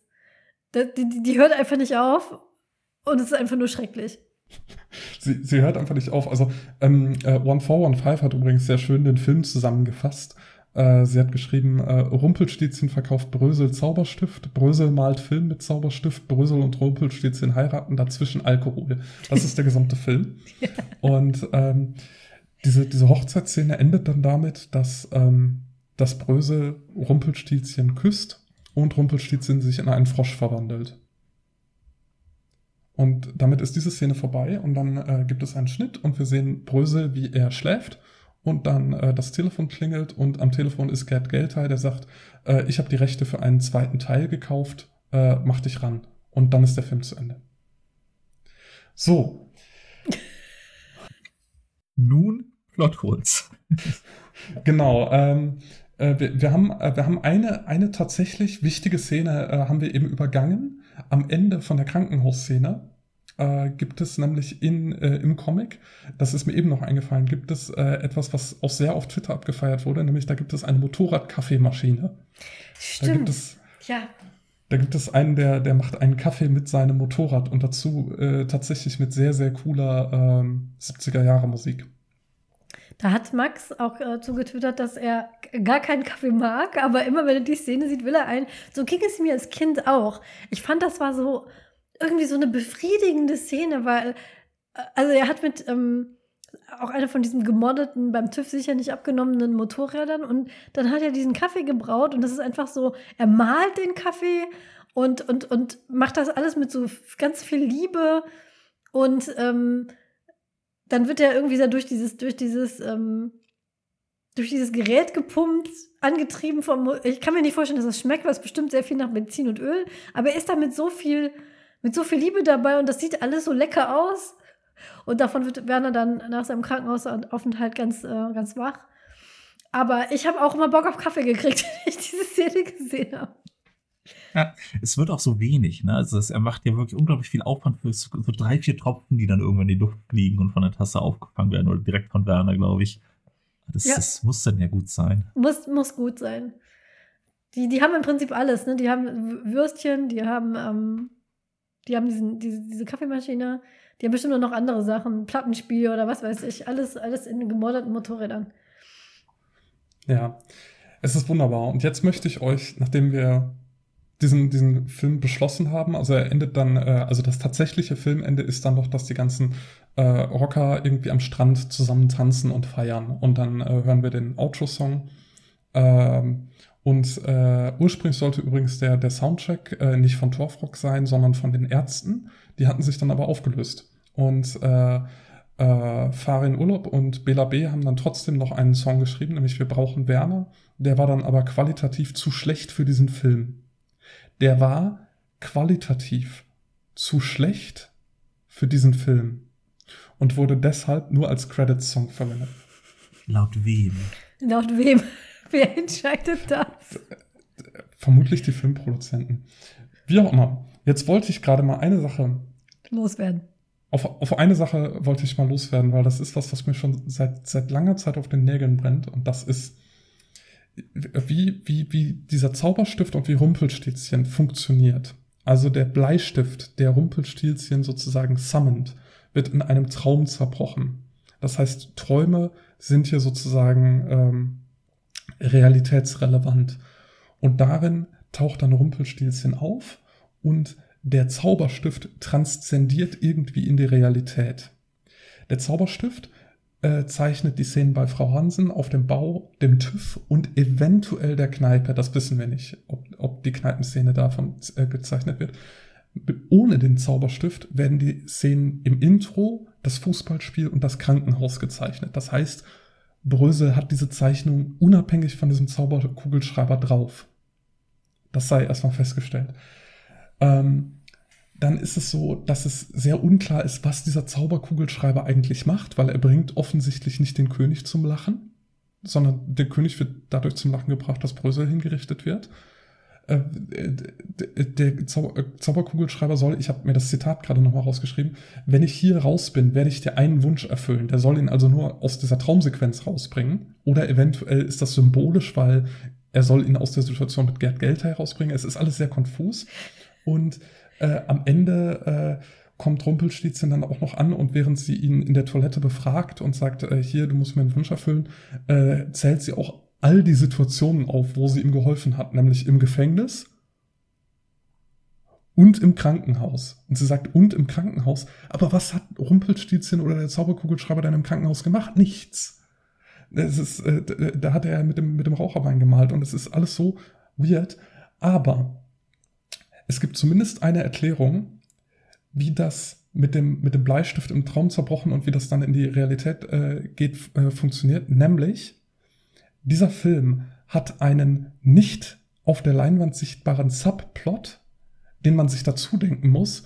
Und das ist eins zu eins der Plot von Inception. Inception hat von Werner Beinhardt geklaut. Rumpelstilzchen hat sich in die Traumwelt von Brösel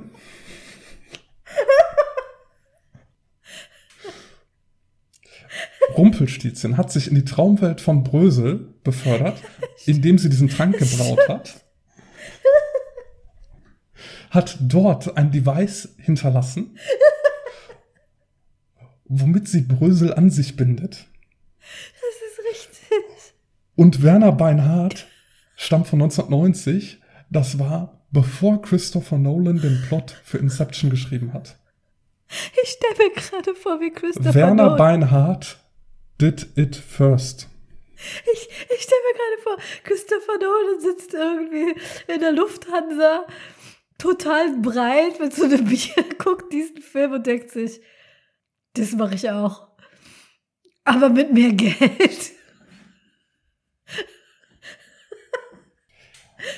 Also, falls, falls euch die Realfilmsequenzen bei Werner Beinhardt gefallen, dann gefällt euch Inception auch. Und wenn, wenn ihr euch fragt, wie sieht Inception aus, wenn man da Comic-Sequenzen mit einführt, dann ja, schaut halt Werner. Es ist, wow, wow, das ist, ich wusste nicht, wo du hingehen willst. Paul, aber Respekt. Das ist die einzig logische Das Erklärung ist für die einzig logische Erklärung.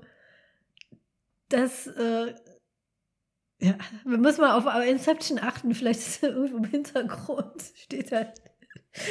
So eine Taube. Genau, so eine Taube. Genau, so, so eine Kieler Taube. Mit so einer McDonalds-Tüte. Paul, es ist Wahnsinn. Ja, du hast. Was soll man da noch zu sagen? Wir sind ja auch jetzt, äh, wir sind jetzt am Schluss. Wir haben erstaunlich viel Zeit gefüllt, um über diesen Film zu reden. ähm, und ich glaube, es war mir aber auch ein Bedürfnis, den zu irgendwie zu verarbeiten. Das war auch mein persönliches Fazit am äh, Schluss von dem Film. Dieser Film hat sich als Kind auf ewig in mein Vokabular gebrannt und ein paar Szenen sind, und da bleibe ich dabei, Peak Comedy bleibe ich dabei. Diese Szene verteidige ich auf einem Hügel. Aber der Rest, den kann man gnädig wirklich einfach vergessen. Ihr, falls ihr diesen Film nicht kennt, müsst ihr euch den nicht anschauen. Ihr- Ich werde ihn auch meinen Kindern nicht, nicht zeigen, weil da einfach zu viele inzwischen echt überholte, problematische Sachen dabei sind. Aber ähm, ich, ich bekomme ihn einfach nicht aus meinem Kopf. Das geht nicht mehr. Der ist da einfach drin und damit werde ich irgendwie umgehen müssen. Und, Sch und Schrödi sagt, immerhin war es kurz, ne? Ja, genau. Ich, ich habe jetzt noch eine letzte Frage an euch, ähm, was mich interessieren würde und was mir auch auf den Nägeln brennt. Nämlich, äh, was ich mich schon wirklich sehr lange Zeit frage, ist, wer soll eigentlich die Zielgruppe dieses Films sein? Weil sind es, sind es Kinder? Ich, ich stelle halt fest, dass unglaublich viele Kinder, also so, in, so zwischen meinem und deinem Alter, Angela, dass unglaublich viele das als Kind geguckt und geliebt haben. Aber dafür, dass es sich an Kinder richtet, ist da halt sehr viel Alkohol, sehr viel Motorräder und sehr viel Sexismus drin.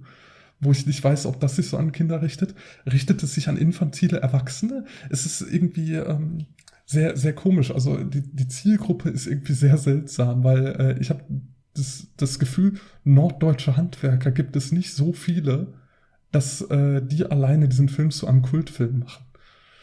Ich, ich weiß es nicht. Ich glaube, Werner war generell einfach so ein deutsches Comedy-Phänomen-Ding.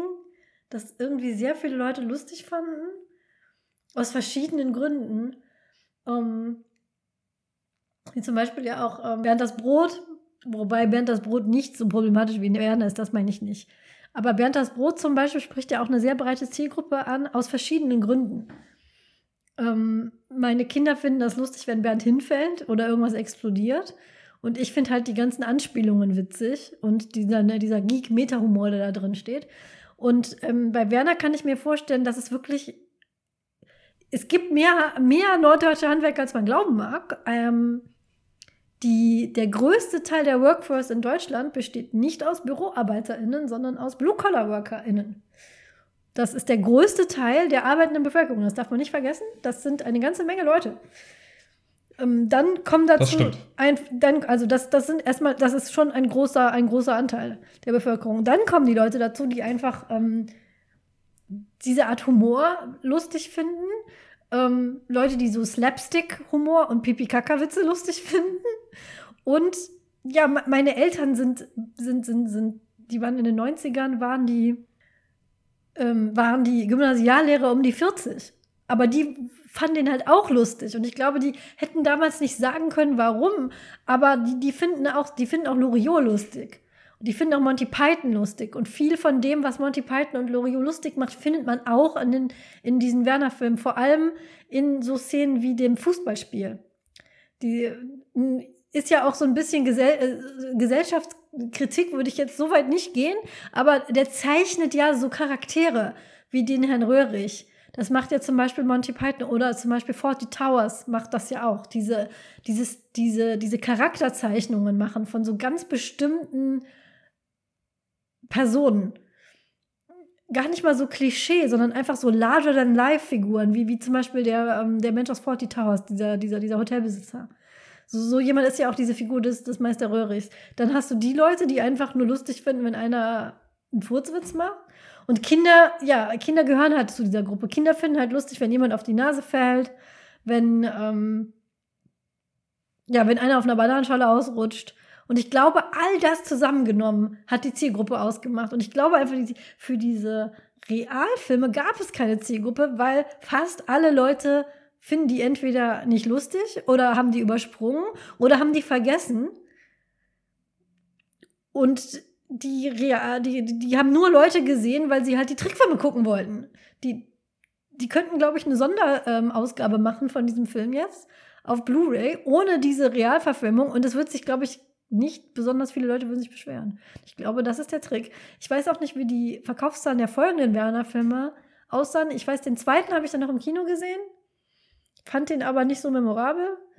Und ich glaube, relativ kurz danach ging dem Franchise auch dann, dann noch die Luft aus. Werner ist schon ein Phänomen der Zeit, also so 90er. Ich glaube, heute würde der nicht mehr so abgehen, wie, wie er damals abging.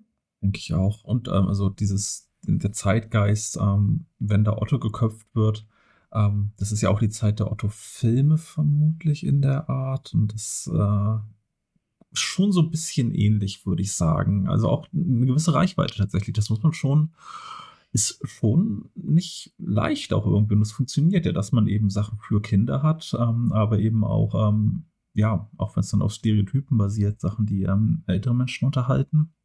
Ähm, genauso wie Otto das mit seinen Otipanten irgendwie für Kinder und Erwachsene gleichermaßen irgendwie Sachen ansprechend hinbekommt oder hinbekommen hat da. Aber wie diese Realverfilmungen entstanden sind, warum die so sind, wie sie sind, das würde ich einfach wirklich irgendjemand, der Bescheid weiß, Bescheid der kann uns das gerne mal verraten, weil ich, ich, ich, ich, ich kann mir das nicht erklären. Das ist wirklich ein absolutes Rätsel, wie jemand Geld für sowas ausgegeben hat, wie jemand ernsthaft so ein Drehbuch geschrieben hat, wie jemand das abgenickt hat und wie das auf die Kinoleinwand kam, ist mir ein völliges Rätsel. Ja, nun, wir haben zwei Stunden über Werner Beinhardt geredet, hätte ich nicht, muss ich wirklich sagen, hätte ich nicht erwartet. War auch so eine Art Gruppentherapie, vielen Dank dafür auf jeden Fall. Ähm, und wir müssen uns für einen Gegenstand entscheiden. Ich würde aber sagen, jeder schlägt wie immer einen vor, aber keinen Druck. Wer keinen hat, der hat keinen. Und ähm, ich kann gerne anfangen. Ich würde gern, ich hätte gern so ein, ähm, ich hätte gern so einen Zauberstift. Diesen Zauberkugelschreiber, der eigentlich ein Zaubermarker ist, mit dem einfach alles gelingt. mit dem ich dann irgendwelche Artikel schreiben kann oder man kann Nobelpreis-verdächtiges Buch schreiben oder ich kann zeichnen und das wird alles ganz lustig. Ich kann endlich mal, was ich nämlich schon ganz lange mal machen wollte, so ein Banner für uns zeichnen, wo wir alle als Comicfiguren drauf sind und das kriege ich mit dem Ding in zwei Minuten hin. Außerdem leuchtet der schön, trocknet nicht aus und ähm, ich hätte gern diesen, diesen Zauberkugelschreiber. Was mit dir, Max? Ja, ich meine, da es äh, ja durchaus häufig auch um Bücher geht im Tropenhaus, würde es natürlich sinnvoll sein, ähm, so einen Stift zu haben. Alternativ ähm, haben wir auch, glaube ich, noch keine Kaffeemaschine hier. Das stimmt. Ähm, die Motorradkaffeemaschine wäre eine Möglichkeit, aber ich weiß nicht, ob, also inzwischen trinke ich ja Kaffee. Ähm, und vielleicht will ich keinen haben, der nach Motoröl schmeckt. Ähm, wäre eine Möglichkeit. Paul. Ich hätte sonst noch für den Fall, dass wir mal ein Leck haben hier im Tropenhaus, äh, hätte ich noch die Idee, dass wir einfach hier einen rumoxidierenden zölligen Schieber irgendwo in der Ecke legen.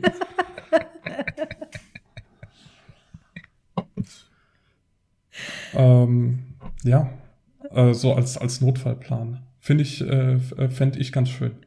Da können wir jedes Mal, wenn wir reinkommen, einfach sagen, zöllige Schieber. Wo kommt der denn her? Und auf, also wäre es nice, weil, weil, weil Heike nicht dabei ist, ähm, Heike nochmal extra, extra zu verwirren, wenn sie wiederkommt. Mit einem zölligen Schieber, der im Truppenhaus liegt. Ja, dann kommt sie rein und sagt, äh, Nanu, tut das Not, dass der hier Ist er hier so rumoxidiert?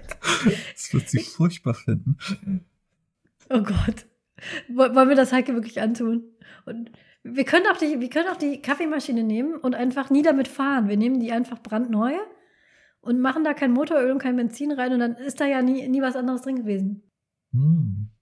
Weil so eine Ja. Kaffeemaschine fände ich eigentlich ganz nett. Hat auch nicht jeder, glaube ich. Dann stellen wir also die Motorrad-Kaffeemaschine hier in die Ecke. Ganz genau, wir stellen die Motorrad-Kaffeemaschine in die Ecke. Hier ins Truppenhaus, dann haben wir. Brauchen wir noch irgendwas, was was Essen macht, glaube ich. Was zu essen haben wir, glaube ich, nicht. Doch, wir haben den Snackpoltergeist. Eine Wurst? Eine Wurst? Ja, nein.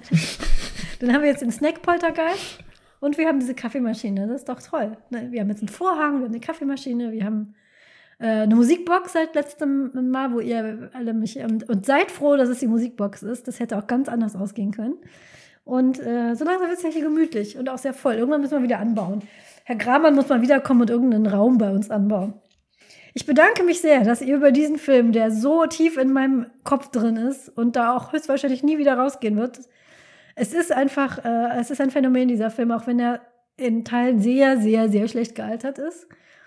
Und ähm, es hat mir großen Spaß gemacht, den auf Film zu gucken und zu sehen, wie, wie meine FreundInnen leicht verstört zurückwandern. Ich glaube, Heike hat sogar den Raum verlassen. Richtig, Max? Die ist- hat Muffins gebacken. Sie ging und kam, kam wieder und war immer noch verstört. Aber das gehört zu dir dazu, dieser Film, nicht wahr? So ist es. Ja, sprechend auch von mir danke dabei sein zu dürfen. Und insbesondere jetzt, Paul, äh, zu wissen, worum es geht und Ja. was die eigentliche Story im Film ist. Was, das, ist, das ist noch ein ganz anderes Ja. Level an Bedeutung. Frau, vielen, vielen Dank dafür. Und noch eine, eine, aller- äh, eine Last-Second-Korrektur. Das Fußballspiel gibt es doch in einem Comic. Habe ich gerade auf, auf Wikipedia gelesen. Es gibt alle, für alles, äh, für fast alles eine Comic-Vorlage, was in diesem Film vorkommt. Gut, dann wissen wir da auch Bescheid. Dann bedanke ich mich sehr herzlich und wir hören uns bald wieder im Tropenhaus. Bis dahin, gute Fahrt, immer ein kaltes Böllstoff unter der Haube und macht's gut. Bis zum nächsten Mal. Tschüss. Tschüss. Tschüss.